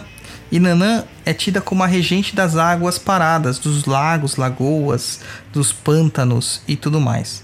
Quem curte mitologia e quem curte magia, principalmente magia folclórica, vai lembrar que nos pântanos de Nova Orleans, né, e nos pântanos da Flórida, é, existem bruxas muito temidas que têm esse arquétipo de Nanã porque elas conhecem o segredo da vida e da morte, que é justamente Nanã.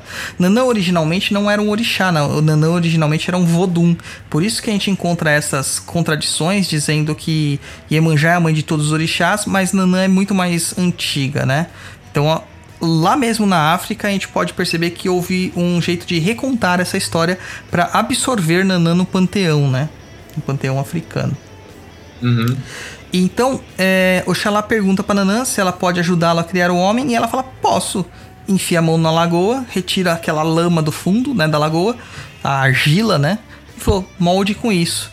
Quando Oxalá molda o homem e a mulher, porque ele faz em par, né? Molda um homem, molda uma mulher, e Olodumare sopra a alma para dentro daqueles, daqueles bonecos de barro, é que é tida a vida, que a gente cria o homem na mitologia, o homem e a mulher na mitologia urubá.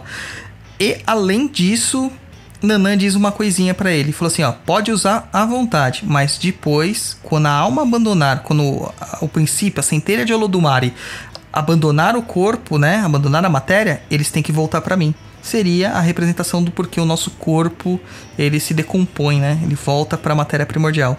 E a gente encontra isso também na Bíblia, né, cara? No do pó Isso. viestes ao pó voltarás.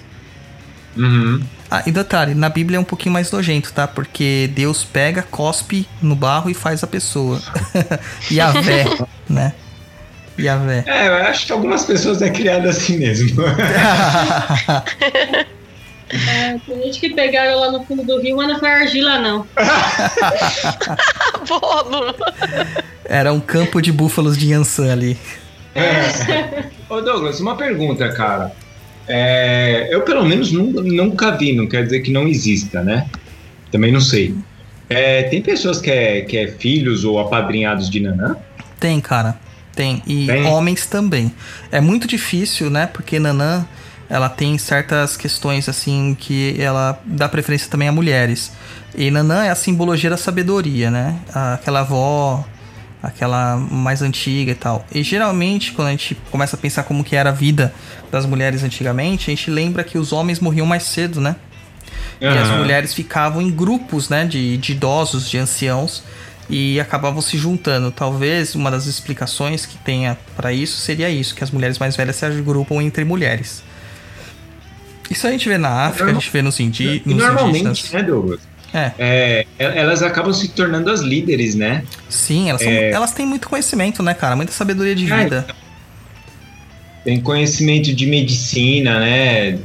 Medicina deles, né? Antes que o pessoal já comece a falar que medicina não é assim, que tem o Lattes, que tem o, os Dom Pedro, o doutor Dom Pedro, mas enfim. É, de- ela conhece os encantos, né? As encanta- Isso. Seria a grande feiticeira. É, a feiticeira ancestral, aquela do caldeirão, das poções. Isso, o xamã, né? Sim, o xamã.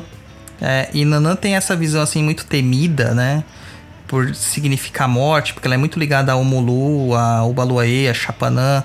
Ela é muito ligada a essa mitologia da morte, da doença tal. Em alguns casos até dizem que ela é a mãe de Omolu. É, mas na verdade é porque ela está beirando o limiar da, da velhice, naquele espaço em que você tem mais tempo, é, menos tempo à frente do que você tem atrás. Então é aquela questão do desconhecido, o que vai ser de mim, né? E mas Nanã é incrível, cara. Nanã, você quer entender Nanã? É, você conversa com uma preta velha, é aquilo, cara. Nanã é. é a preta velha, só que um pouquinho mais roots, né? Oh, uma vez eu fiz uma macumba de Nanã. Eu É, foi da hora, cara, é verdade. Eu tava... é, foi legal. Olha só, eu, eu peguei. Isso aí foi uma coisa que eu tive essa intuição, não peguei nada feito, assim. É, uma pessoa estava enchendo muito meu saco e eu estava ficando muito irritado com ela. E o que, que eu fiz? Eu escrevi o nome da pessoa na pedra e joguei num. Não é um lago, né? Um, da água, da, água de. Né? Agora esqueci, fugiu. Do pântano, hum. do brejo? É, mais ou menos isso. E eu fui escrever o nome da pessoa e joguei, pedindo para que essa pessoa é, parasse de, de, se incomodar comigo. Morresse. Não, morresse não. Não. morresse não. Mas para que ela parasse, sabe? Que ela é, é, tivesse, sei lá, sabedoria de, de, de, de ir embora, de não perder tempo comigo. E funcionou. É, Nanã, geralmente o impacto de uma magia de Nanã, de um feitiço, uma macumba de Nanã, é muito forte, cara. Justamente porque é dentro do domínio dela que a magia se processa, né? Principalmente é. essa magia emocional, que é aquilo que a gente falou da água parada, água represada, Isso. da água da mágoa. Era, era, tipo um lago, né? Alguma coisa assim. Sim. pesqueiro, sei lá, alguma coisa assim. Mas que a água não, não, não, não corria. E aí eu peguei, eu olhei e falei, pô, aqui dá pra eu fazer uma macumba pra isso que tá me incomodando. Mas foi assim, coisa da hora, sabe? Aquele dar o estalo na hora, eu fui, fiz e joguei lá e, e funcionou. Funcionou bem. É, assim, o Nanã também ela é muito associada com o lado oculto da lua, né? A lua negra. E hum. quem pratica paganismo, é, vários paganismos, porque não existe um só, e que trabalha com as deusas da, da face oculta, da lua negra, sabe que é uma força muito poderosa. Tanto que não se recomenda, né, geralmente, fazer trabalhos mágicos na lua nova, não porque é ruim, é porque é uma força tão visceral, tão, é, tão terra, tão telúrica, que a gente acaba não sabendo lidar muitas vezes com essa energia. Né, que é o Pode caso que você controle, fez. Né? Pode sair do controle. Você soube lidar, porque você pediu sabedoria. Mas a maior parte das pessoas fazem isso com o emocional travado. É só é, raiva. É, porque ela falou pra morrer. É. E o, o, dentro da. Dentro da linha das águas, a Nanã tá lá também. Ela é a regente da linha da, das águas paradas, né? Que também tem a apresentação das ondinas, que seriam as sereias mais antigas. Que algumas das pessoas confundem com Iemanjá, né? Mas seriam sereias muito antigas. Muito antigas. Ah, legal. E aí, a gente pode entrar. Vai falar das outras orixás? É, tem pergunta aí, né? Tem pergunta. Eu, eu acho pergunta. que o Luiz dormiu, cara. Olha lá, ó. a gente vai falar de, de, de, entidade ou a gente já falou? Não, a gente já passou, passou algumas só, né? Mas assim, uhum. é, a gente não tá falando de todas as orixás que existem, porque é seria impossível. É. Tem algumas aí que também são conhecidas de algumas umbandas, mais do candomblé do que das umbandas, que seria Euá, Obá, né, que são bastante conhecidas. E essas entidades geralmente elas não são cultuadas na Umbanda tradicional, tá? Então eu não teria como falar disso porque não é escopo do nosso programa. Mas Pierre Verger fala, ouça lá, Pierre Verger, este autor, tá? Por favor. Luísa, você tem alguma pergunta, Luísa? Não, eu tô aqui pensando em relação às pombagiras, né? A gente vai começar a falar agora sobre, sobre entidades e tal. E eu sei que existe, entre aspas, um arquétipo de que elas são prostitutas, né? E eu queria que vocês ah, falassem um pouco mais pra gente, até eu que tô me desenvolvendo, porque quando eu a senti, ela pode ser tudo, menos isso, entende? Eu sei que tem umas que são ciganas e tem outras linhas. Eu vejo muito mais como mulheres sábias, mulheres que dominam e não tem nada a ver. Eu queria entender por que desse arquétipo, principalmente. E Pombagira não é guardiã, né, gente? tá vendo? Até uma acadêmica fala que Pombagira não é guardiã. então, Douglas, você quer começar? Eu queria ouvir a opinião da Luciana primeiro, cara. Olha, eu vou falar uma coisa. Eu tava lendo hoje num dos, dos livros de Kimbanda que eu comprei. E o autor ele me falou uma coisa que eu quis tacar fogo na cara dele. Porque ele falou justamente isso, que a Pombogira é prostituta e não sei o que, não sei o que lá, e eu me fez pensar assim, por que caralhos então ele não me falou que o Exu é bandido, que o Exu é isso, que o Exu é um filho da puta? Não, o Exu ele floriu, a Pombagira é puta. E aí ele me fez achar que ele é um pouco machista.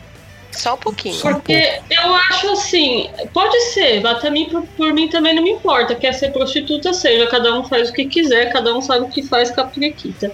Não certeza. me importa. Não me importo, mas eu acho que é generalizar demais. Toda entidade, se já foi viva, pode ter sido o que quiser. Como eu disse, elas são Barbies. Nós somos Barbies. Cada um faz o que quiser. Se ela já foi prostituta, nice. Se ela não foi, nice também. Cada um faz o que bem entender. Então eu acho que existe um, um pensamento um pouco é, machista, ah, mas a pombogira chega rindo, ela faz aquilo, ela faz o que ela quiser porque ela é uma mulher liberta, assim como toda mulher deveria ser, né? Eu acho que a mulher também que se coloca muito para dentro normalmente quer soltar alguma coisa que lá pode ser meio escuro. Eu acho que a Pombogira, tanto quanto o Exu, eles vêm para te colocar aquele seu lado escuro para fora. Eu já vi muita gente que incorpora a Pombogira e vira o que é de verdade. Aí fala, mas é a Pombogira. Eu falo, a Pombogira é você, bem, que tem vontade de rir alto, que tem vontade de, de, de passar a mão nos homens. É, não tem problema, se você tem vontade de passar a mão nos homens você se você é solteira, né, gente? Também não vamos, vamos ser palhaço e depois jogar a culpa na entidade. Mas você tem vontade de fazer aí orgia? Vai. Eu sou. Como uma vez já falaram, eu sou muito foda-se. Só sabe por quê, gente? Porque eu acho que as pessoas são muito reprimidas.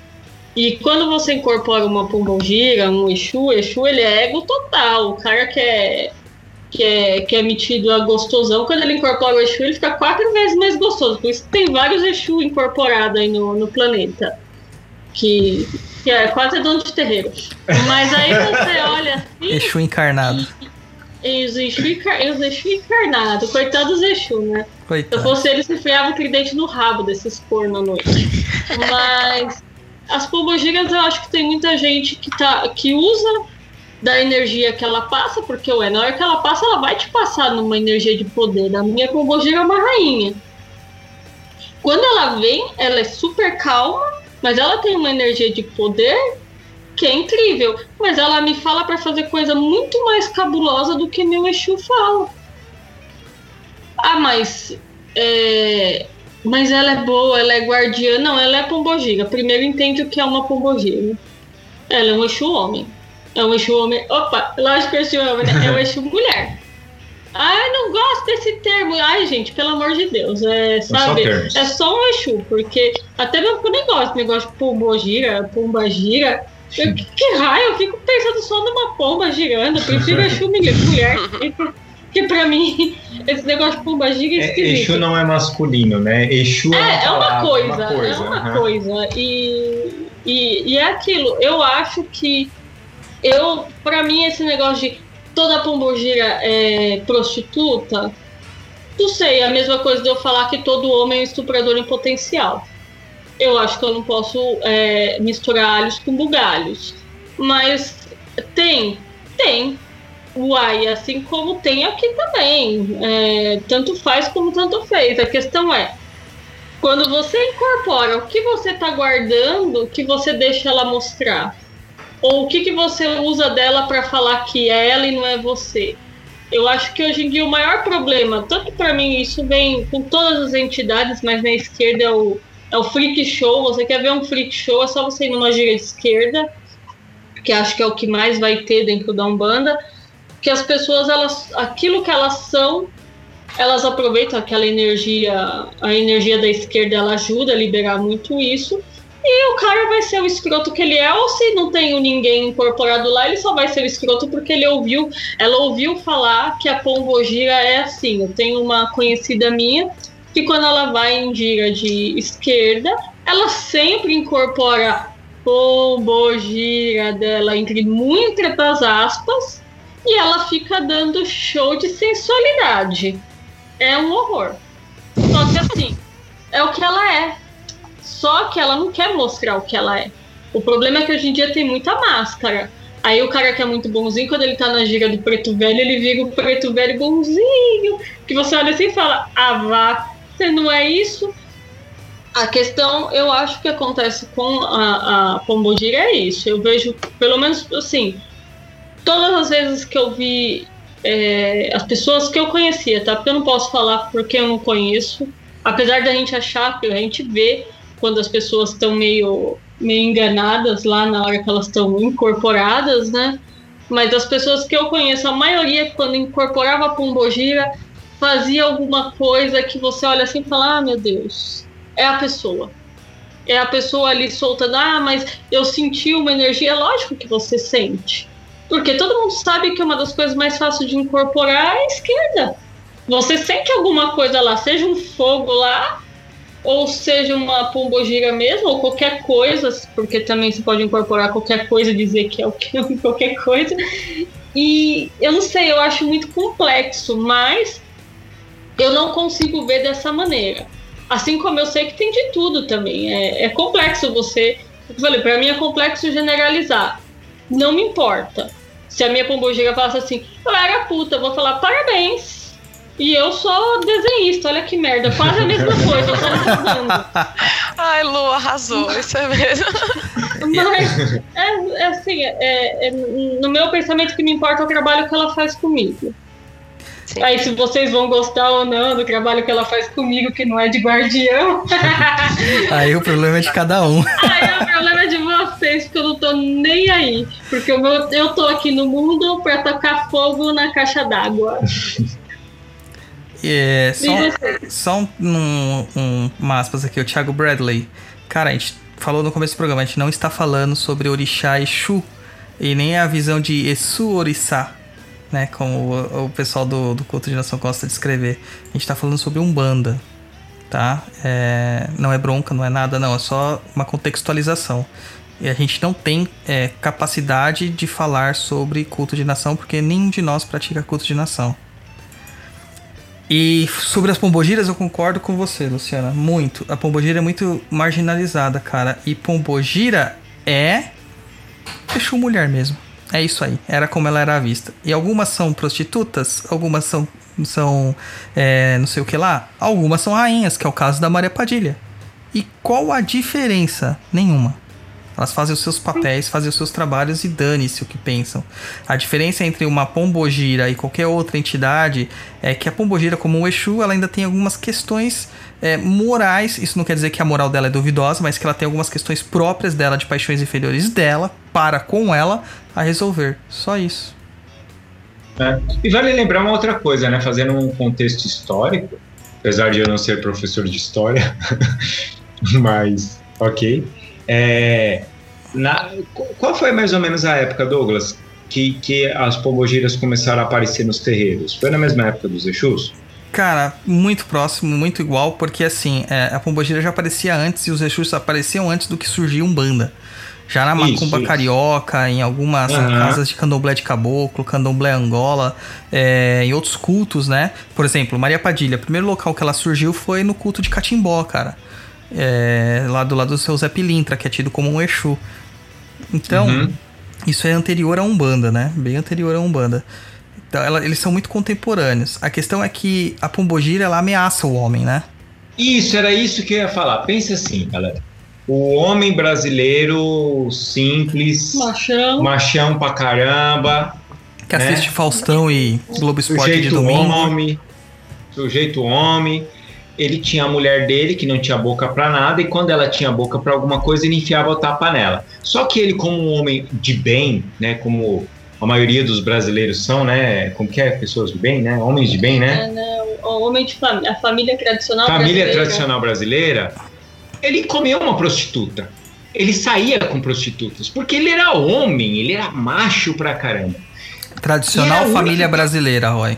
Isso, O homem, a mulher, os filhos e a amante. E a amante. Amante, isso. E ele tinha essa. Ele saía com as prostitutas. E a única que ameaçava eles eram as prostitutas. Que ele sabia que ele não podia enfiar a mão, que ela ia pegar a navalha dele e ia cortar o pinto dele fora. Essa Maria Navalha. Algumas aí, outras faziam pior. É, então o que que acontece? Ah, aquela mulher, é, normalmente é pensado nisso, infelizmente até hoje. A mulher que tem opinião, a mulher que fala, a mulher que, que é, é, tem opinião, uma opinião forte, ela ou é vagabunda, ou é prostituta, Ou é homem? ou é homem, é- é- ela, ela não pode ser uma mulher que tem opinião. Então, assim, vale lembrar que ah, a mulher, a Pombogira era prostituta. É, porque foi o que o Douglas falou, intimidava. Agora você imagina, chega lá o broncão lá, né, o da Ah. família tradicional brasileira, é, numa gira, chega uma, uma Pombogira e acaba com a raça do cara. Exatamente. E aí, pode falar. Uma coisa que é bem interessante, eu vou deixar aqui frisado, para quando você que está começando na Umbanda e você vai a primeira vez uma gira, seu pai de santo, ou o que você quiser chamar ele, é, for te desenvolver e for uma gira de esquerda e ele falar para você, filha, chama a sua pombogira e não descer ninguém e ele ficar forçando a barra com você, como se a única coisa que você pudesse incorporar é entidade feminina, meninas, foge dessa casa. Essa casa é cilada. Você pode incorporar homem ou mulher. Os meus guias são homens. Eu só tenho uma pombogira. então, foge só disso. Só um recadinho, só pra, né? Só pra dar um Pra alerta, ninguém né? chegar pra vocês e falar assim que o, sagra- o sagrado feminino se manifestando, que a mulher tem que manifestar o sagrado feminino, então ela tem que ter entidades femininas. Gente, não é por aí as coisas. Você tem que ter entidade. Viu, Roy? Até mesmo porque a gente não quer saber o que as nossas entidades fazem sexo no astral, né? Eu não quero comprar livros sobre isso. Viu, Roy? Taca fogo no paiol, Luciana. Boa! Aí, Luiz. O Luiz, ele aparece com a sonoplastia, mano. Isso aqui, ó. Então vamos... Acabou, você não viu? Foge, Bino, é uma cilada. Foge, Bino, é uma cilada. Complementando o que a Luciana falou. Vai, segue o jogo. Douglas, e o que a gente pode continuar no papo? Então, a questão mesmo da Maria Padilha continua assim. A Maria Padilha, ela é tida como uma, uma figura que é tão opressora para os homens, justamente porque ela tem uma categoria de, de, de autoridade, cara. Quem viu uma Maria Padilha se manifestar, ela, é, tem uma, ela tem uma suntuosidade incrível. Verdade. E ela é tida como uma das princesas da, do catimbó, né? Na- no catimbó, bem basicamente, rasamente, é mestres e princesas. E a Maria Padilha é tida como a princesa das princesas, né? Por isso que a gente chama ela de rainha. Porque, de fato, se você for pegar pelo mito, pela mitologia, ela seria uma, uma, uma segunda esposa, né? Vamos dizer assim, uma amante oficial do rei de Castela, né? É uma consorte real. E esse mito, ele, ele acabou tomando uma outra conotação, já mudaram, falaram que ela era rainha de, de- da Espanha, aí já mudou toda uma questão toda, toda estranha, né? Mas ela tinha um, um- um procedimento tão mais, assim, elevado que alguns mestres de catimbó, que ela era muito temida, muito temida pelos homens mesmo. E acabava sendo uma fiel conselheira das mulheres, né? Aí, na Umbanda, ela não tinha como se manifestar como uma cabocla, que seria bonzinha, ou uma preta velha. Ela tinha que se manifestar como? Como uma pombogira mesmo, que é a, é a, ca- é a cara dela. Entendeu? Uma mulher livre, uma mulher dela, uma mulher, é, sabe? Que sabe o que quer. Que sabe o que quer. O Raf perguntou aqui o que, que acontece quando você é amigo de uma Maria Padilha. Cara, eu sou amigo de uma e não tenho o que reclamar, viu? Ela é incrível, cara. É, a Padilha que trabalha ao meu lado, não incorporando, mas próxima a mim, é, é uma Maria Padilha da praia. E ela é incrível. Aliás, é a mulher mais linda que eu já pude ver na vida e na morte. Mas ela é incrível. Minha mãe trabalhava também com a Maria Padilha, era bem legal, cara, quando ela ia trabalhar. Eu tinha um medo do caramba dela. É, nós homens sentimos medos da Padilha, né? É, não, eu tinha, porque ela me intimidava demais.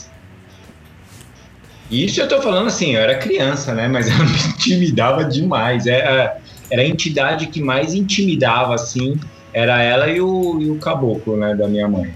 Mas. É pra você ver o nível de autoridade que a. Que Nossa, a, cara, era impressionante. Que a entidade tem. Impressionante. O que vamos falar mais? Não, é só questão de. Gente, não façam pedofilia astral, imaginando um pombogira menina sendo uma prostituta infantil, não é. Puta, que zoado. É, tem muita Nossa. gente que pensa nisso. Pombogira menina é o nome da pombogira, é menina. Assim como mãe menina, mãe senhora e etc. O nome, apelido, né? Seria menina e não é uma criança prostituta. Então não, não, não coloque essas coisas assim, porque a Umbanda é uma religião muito bonita, muito sagrada para ficar proferindo essas bobagens. Ah, então quer dizer que a pombogira mirim não é prostitutazinha? é, nem cheirava cola na sé. Haja cola, né?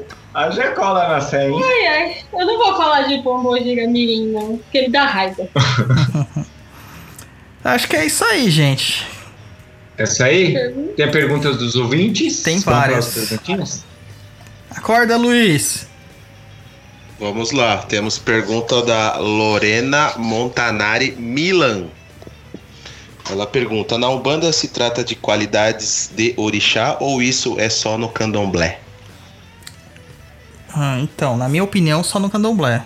É, a Umbanda ela trata o orixá como uma, uma entidade, uma estrutura energética totalmente diferente do que a Umbanda, a, o candomblé trata. O candomblé ele vê o orixá como uma individualidade. E a Umbanda trata isso como uma regência, uma força, um domínio.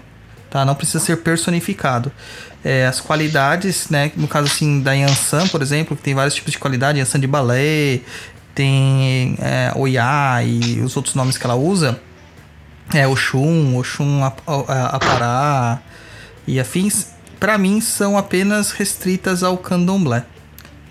Ô Douglas, hum. você lembra do, da, daquele texto que você fez no Perdido? Que fala sobre os, os potes lá sim, energético? Sim, sim, sim. É deuses, divindades, alguma coisa assim. Vou deixar no post. Porque ali explica legal, né? Mais ou menos essa dúvida da Lorena. É, eu fazia cabala sem saber que era cabala, né? é. Eu vou deixar no post lá pra, Isso, depois. Por favor. É Deuses, Orixás, Santos e outras divindades o nome do post. Próxima, Luiz. Próxima, próxima pergunta, vamos lá. Cláudio Rax.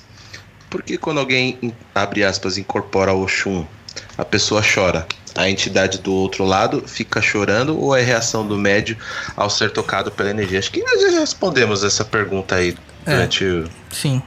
É, é reação do médium e também é, alguma, alguns autores, alguns estudiosos dizem que a linguagem que as sereias falam, né, que é o Mirmish que é até estudado lá na Irlanda e tal. Mas eu, eu creio mais que é pela questão da energia mesmo, não, não exatamente que a sereia é poliglota. No canto da sereia. É o canto da sereia. Cláudio Hax continua. Podem explicar a ligação de Nanã com os pretos velhos? Falem dos detalhes curiosos e poucos comentados. Então, cara, a gente acabou falando também já no, no, no episódio, né? Nanã é ligada aos pretos velhos, mais às pretas velhas, por causa da sabedoria, né? Do conhecimento das mirongas que muitas pessoas não conhecem, os segredos da vida e da morte, né? É bem por aí mesmo. Não tem muito segredo curioso ou não comentado. É, é, preto velho é uma linha muito explorada na, na Umbanda, já tá bem documentada. Nanã é uma coisa mais magística, né, Douglas? Também Sim, com, extrema, com as pretas velhas. Extremamente, cara. A Maria Conga, que é uma das pretas velhas mais incríveis que, que eu já vi trabalhar, ela é muito próxima às energias de Nanã. E Maria Conga é uma entidade, é uma preta velha que não é tão velha assim, e ela é muito guerreira, muito aguerrida, né? É, geralmente associa-se ela aquela aquela tiazinha que puxa os moleques pela orelha, sabe? Uhum. então, minha mãe, minha mãe. Sua mãe. E ela, é, ela é, trabalha muito com energia de Nanã. Então ela tem tanto o lado da cura, quanto o lado que as mulheres procuravam elas após serem obrigadas a cometerem abortos, né? Ou serem violentadas. E ela fazia essa questãozinha de devolver o presente mal, mal, mal dado para os homens, né? Genial. E ela é uma preta velha, gente. é, né? Tem que falar baixinho assim? É, porque senão escutam aí vão falar que eu falo bobagem. Mas você falou que hoje pode. É, já Já falaram. falaram muita. Já falaram muita, né? Posso tudo hoje. Isso. Verdade. Próxima pergunta de Daniel Cat Cataruzzi, é isso? Acho que é isso o nome dele. É, QD Egunitá, Oiá e Obá. Não existe na Umbanda? Ó, o Daniel. É, o Daniel. Daniel, cuidado que a sua coroa é parecida com a minha, cara. ai, ai, cara. Então, isso Daniel, é... ó, o pessoal vê a gente falando Daniel. Daniel, cara, é uma figura que ele tá sempre lá no grupo do Papo na Encruza, Tracinho Podcast. E, cara, é, é- o humor dele é incrível e, ele faz perguntas bem legais também e participa bastante com o pessoal. Um abração pra você, Daniel. é o nosso grupo do, do Umbral, né? Nosso grupo do Umbral lá. É, e o, Da- o Daniel é praticamente nosso Sasser, né? Nosso Sasser comediante lá. É. É... O Thiago Bradley falando assim: Ryan, cadê sua amiga blogueira de Umbanda para falar sobre o assunto? Cara, é melhor não comentarmos isso, Thiago. daqui a pouco ela solta a vinheta e a gente fica preso aqui na vinheta eterna dela. Próxima aí, Luiz. Nossa, Ele não respondeu pro Daniel, pô. É, cadê? Gente, o Daniel tá zoando, cara. Egunitá, Oiá, Obá existe, cara. Obá existe em algumas umbandas tradicionalíssimas, mais ligadas ao candomblé. Mas Oiá é um aspecto de Yansan.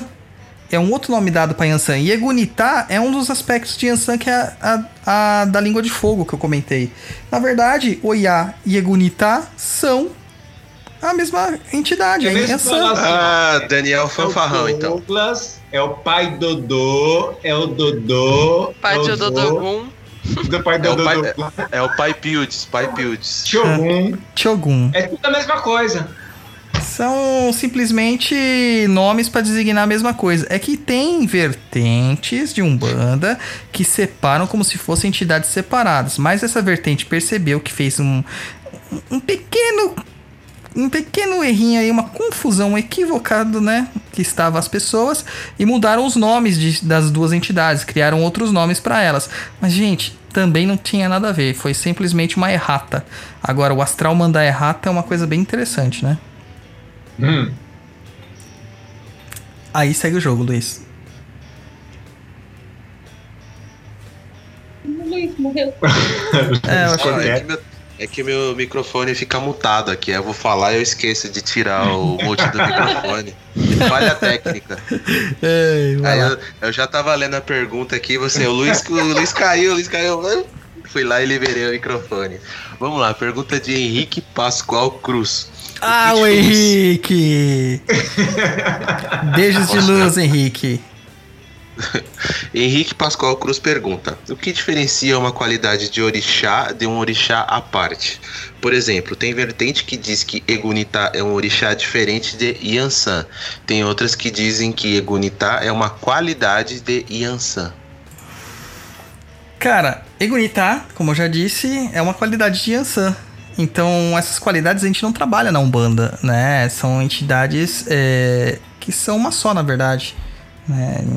É a mesma coisa que na Umbanda a gente fala Oxalá, Oxaguião, Oxalufã, o Batalá, entendeu? Para a Umbanda é a mesma entidade, porque a gente trabalha com a estrutura energética por trás desses arquétipos. Pro candomblé e pro culto de nação são entidades completamente distintas, tá? Então a gente tem que saber que cada coisinha é na sua caixinha. Pronto, segue a próxima. Pronto, pode desmutar o microfone, Luiz. Não, agora já tá direto aqui. Vamos lá, Eduardo Riga pergunta: Douglas, é direto pra você, Douglas. É, tá, tá. Tô sendo alvo, cara. Enquanto é pergunta, se não for demanda, tá bom. Lá. Luísa dormiu. Luiz, Oi, não, tô aqui, gente. Tô aqui. não esquece de fazer mais pergunta, vai pensando em pergunta aí pra, pra zoar o Dodô. Ó, tadinho, pobre Dodô de Ogum. Tá vendo? A Luísa me protege, cara. Tá vendo? Isso porque ela ia manjar, não é nem Ansan. Pode ir, Luiz. Vamos lá. Eduardo Riga pergunta: Douglas, você acha, você não acha possível que esses arquétipos são uma forma também dos, abre aspas, filhos desse, do santo identificarem em si esses atributos? Sim, eu acho. Eu acho que é tudo uma questão de autoconhecimento, né? Que nem a Luciana falou várias vezes, ela gosta de Yansan porque ela se identifica com Yansan. A Luísa gosta de Manjá porque ela se identifica com Iemanjá. Eu soube da minha chefia de coroa porque eu me identificava muito com Ogum. Sempre gostei muito, né? De Ogum, da figura de São Jorge, pelo sincretismo e tal. Eu tinha é, muito desses aspectos. Só que assim, o, o as figuras dos orixás, eles não são justificativas pra gente falar o quão a gente é zoado na vida. A gente tem que usar isso aí para melhorar. São os aspectos que a gente tem que melhorar na nossa vida. E não exatamente, ah, eu sou filho de Ogum, então eu posso ser impaciente. Eu sou filho de Xangô, eu posso ser mulherengo. Eu sou filho de Iemanjá, eu posso ser linguaruda e, e fofoqueira. Não é assim, cara. Entendeu? É justamente, eu tenho essa dificuldade, preciso trabalhar nisso. Eu, só que, por exemplo, eu sou filho de Iemanjá, só soube isso na confirmação dentro do terreiro, e eu jamais imaginei que eu teria um aspecto de Iemanjá na minha personalidade. Até que eu entendi que Iemanjá vinha para dar um contraponto a algum, que senão seria uma, uma topeira, entendeu? Baixava a cabeça e ia batendo em tudo na frente, sem, sem enxergar o que estava na minha frente, sem ter empatia. Então a gente pode se identificar pelos atributos, sim, mas acima de tudo identificar que são as qualidades, as qualidades, não, os pontos que nós devemos nos pautar e nos, nos concentrar para melhorar. Próxima do Eduardo Riga novamente o conhecimento desses arquétipos, desses mitos, como uma questão de autoconhecimento? Sim, é o que a gente respondeu na pergunta anterior. Sim, é totalmente por autoconhecimento. Não adianta o pai de santo jogar na Umbanda, não adianta o pai de santo jogar os búzios para você. Uma porque ele não é babalô, ele não tem mão de fá, né? E então ele não vai aparecer exatamente o que é. Fora outra coisa que os búzios respondem aos orixás africanos e na Umbanda nós entendemos orixás de outra forma. Então não vai aparecer a mesma força, não é a mesma designação. O método mais seguro é pelo autoconhecimento ou por um ritual de confirmação feito dentro de um terreiro. Ah, com o pais de santos de verdade, tá? Próxima pergunta de Nara Ladeira de Carvalho. Os guias espirituais podem escolher em qual domínios atuarem? Por exemplo, um caboclo que tem maior afinidade pela energia de Iemanjá, ele passa a atuar naquele domínio? É... Então, não seria bem escolha, né? Apesar que todos nós temos escolhas. Seria mais afinidade. É, eu tenho mais afinidade por matemática, então eu vou focar naquilo que eu tenho mais afinidade, que é matemática. É, a Luísa tem mais afinidade em biologia. Ela vai focar naquilo que ela tem mais afinidade, que é biologia. Porém, isso não impediu ela de fazer física nuclear. Entendeu? De compreender é, cálculo diferencial integral, de fazer integral, fazer, fazer derivada, tá? Aí para lembrar para as pessoas que conhecimento não está restrito por cátedra de faculdade. Então é, acaba que a gente acaba se colocando, procurando os domínios que nós mais nos identificamos. E não exatamente que a gente escolhe, né? É uma escolha meio involuntária. Entendeu? Próxima pergunta de Daniele Vieira. Douglas, poderia mais falar sobre o Exu ser trickster? Exu ou Oxum? Oxum. Ah, então, é, é justamente por causa do, das lendas de Oxum, né? Oxum é muito esperta, muito matreira. Ela nunca faz um ataque frontal que nem Yansan. Yansan, se ela tem um problema, ela vai reagir na tua cara, entendeu? Vai chegar, vai meter a língua em você, meter o dedo na tua cara, dar um tapa na tua cara, até você entender o que ela quer falar. Oxum não, Oxum age pelas beiradinhas, entendeu? Ela vai criar uma manipulação para que a, as coisas ocorram da forma como ela quer. Então ela é um orixá trickster que a gente usa mais de sagacidade, né? Não é pejorativo. Assim como o Loki fazia as coisas e tudo mais. Diga. É, é, mais ou menos, é mais ou menos como o pessoal fala do, de signos, né? No caso do, do Libriano, né? Que ele não vai fazer tal coisa, ele não vai te atacar, ele vai criar uma situação onde ele pode colocar pessoas contra você, você contra pessoas, e ele está manipulando tudo. Sim, mas não então, só negativamente, né? Positivamente não, não, também. Não, não. Isso, isso, nos dois que eu estou dizendo. é, é, não necessariamente é, é, foi o que falou, ela vai fazer ou negativo ou positivo, mas sim, ela vai criar uma situação, né? Ela não vai dar a cara a tapa, no caso. Exatamente, ela vai criar toda uma situação, ela vai engendrar um plano tal, para que as coisas aconteçam da forma cara, como ela quer. Ela é tipo a Chiquinha, cara, do Chaves. Aí você desenterrou, hein, Brody? Não, é, cara, porque a Chiquinha é assim, cara. É, bem assim mesmo. Ela, ela é faz. É, assim, ela, é o arquétipo ela, de Oxum. Ela coloca um contra o outro ali, ela que faz as, as mutreiragens ali. E, gente, eu tô ouvindo a Luísa aqui, rindo aqui na sala, falando, comentando, e o telefone dela tá. O microfone dela tá mudo. É, eu percebi agora, meu. Poxa. tá, tá os comentários, meu, pô. Não, eu tava aqui rindo, Dudu, imagina. Da Chiquinha foi sensacional, porra. É, a Chiquinha é isso, cara. Ela é a alma de toda discórdia ou não do, do Chaves ali, cara.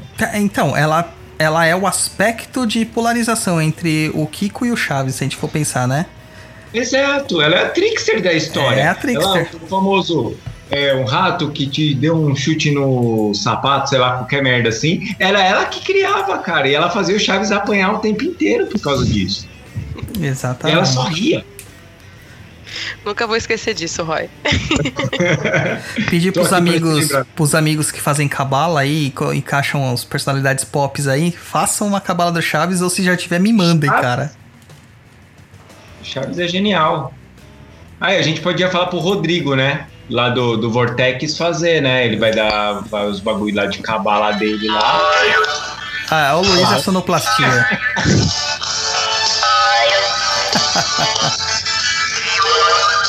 tá bom, Luiz, tá bom, já deu pra entender. Isso, isso, isso, isso, isso. Gente, Papo Cruz é incrível. A gente fala sobre o orixá feminino e acaba falando de Chaves. É incrível isso. É isso aí. Pergunta? Eu acho que não. Não. Então tá bom. Então vamos começar então, né? Jabá do entrevistado, né? Luísa. Amores. E aí, o que, que você achou aqui da, da nossa conversa, do nosso bate-papo, de estar aqui presente? Uma delícia, gente. Eu adoro ser uma mera revisora e agora, antes que isso, mera revisora? Quem é o Douglas se não tem a Luísa fazendo essas coisas? Ai, gosto muito desse comentário. Muito é, quando eu tenho que fazer um comentário que eu preciso ter dedos, eu mando pra Luísa. Falo, Luísa, aqui tá toda a minha raiva, meu ódio. Agora vai lá e, e transforma isso numa crítica Você construtiva. É o dele, né, Luísa? Sou, sou. É um trabalho muito bonito, um trabalho muito legal. Eu tenho de verdade muito orgulho de vocês. Eu fico por trás, entre aspas, das câmeras, mas sempre que eu posso, sempre que me pedem, eu corro atrás de bibliografia, de referências. E é isso que eu acho que humildemente eu contribuo pro blog, pro Perdido de Pensamentos e pra equipe. É dar esse viés mais de conhecimento, de realmente buscar, de não acreditar em qualquer coisa que as pessoas. Claro que tem o empirismo, claro que dentro de um terreiro a gente aprende com os mais velhos, que é importantíssimo, mas também isso não nos impede de correr atrás de outras fontes de conhecimento. E uma coisa que eu mostrei para o Douglas, que ele, até ele, eu acho que no momento não acreditava, é que tem muita tese, tem muita dissertação, coisa mesmo acadêmica que fala sobre a Umbanda e também sobre o Candomblé. Mas dá sim para você ter discernimento e dá para você ter, fazer as suas escolhas, né?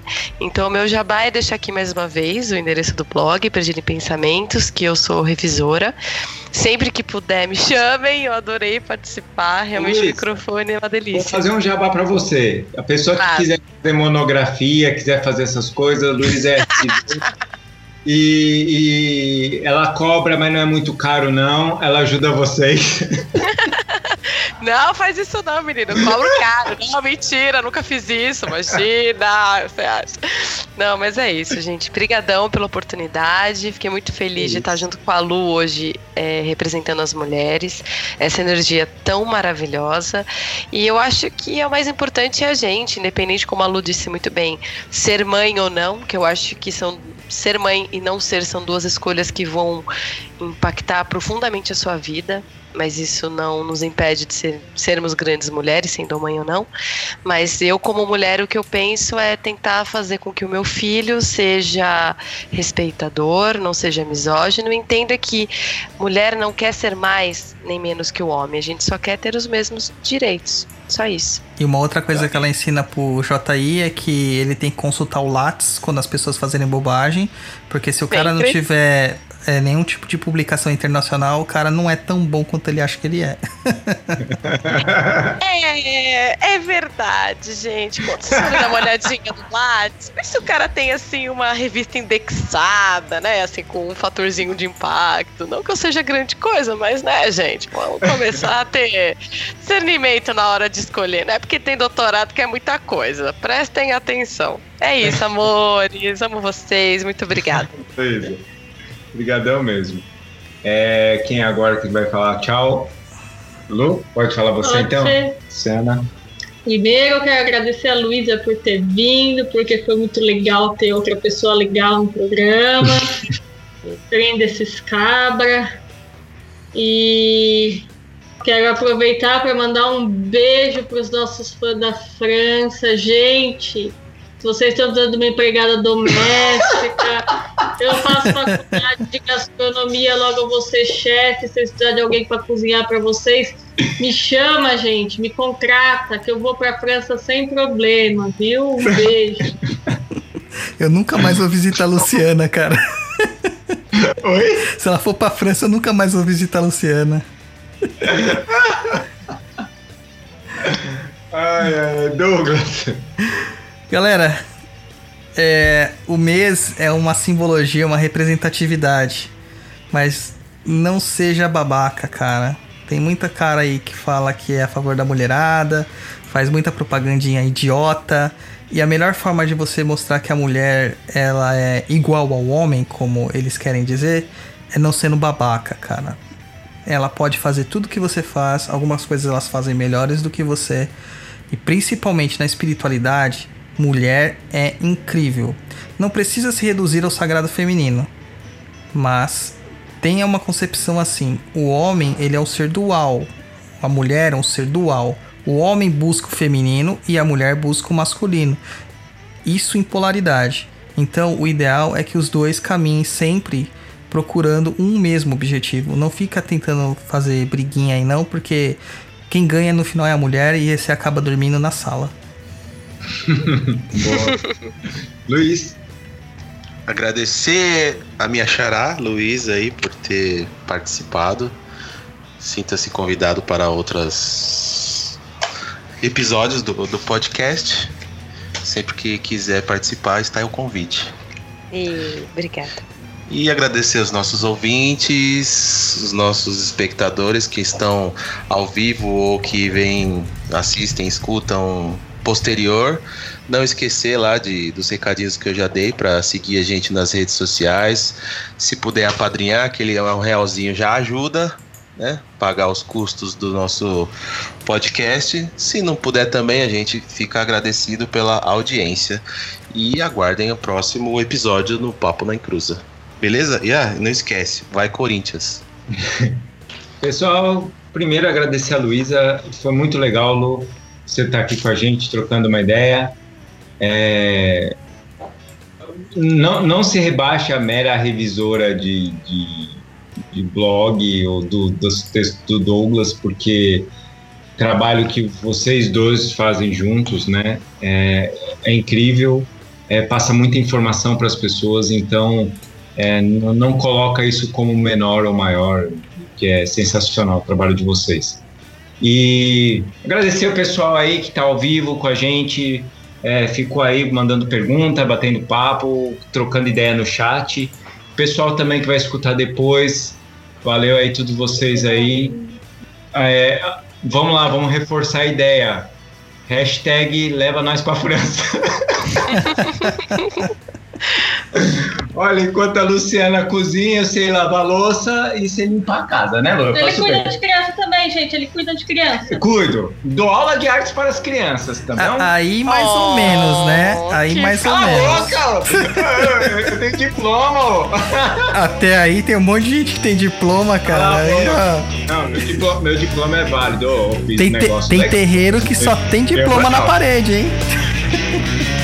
Não, não, mas meu diploma é legal, cara. Pessoal, um abração, vocês. Até o próximo papo. Tchau, tchau. Tchau. Tchau.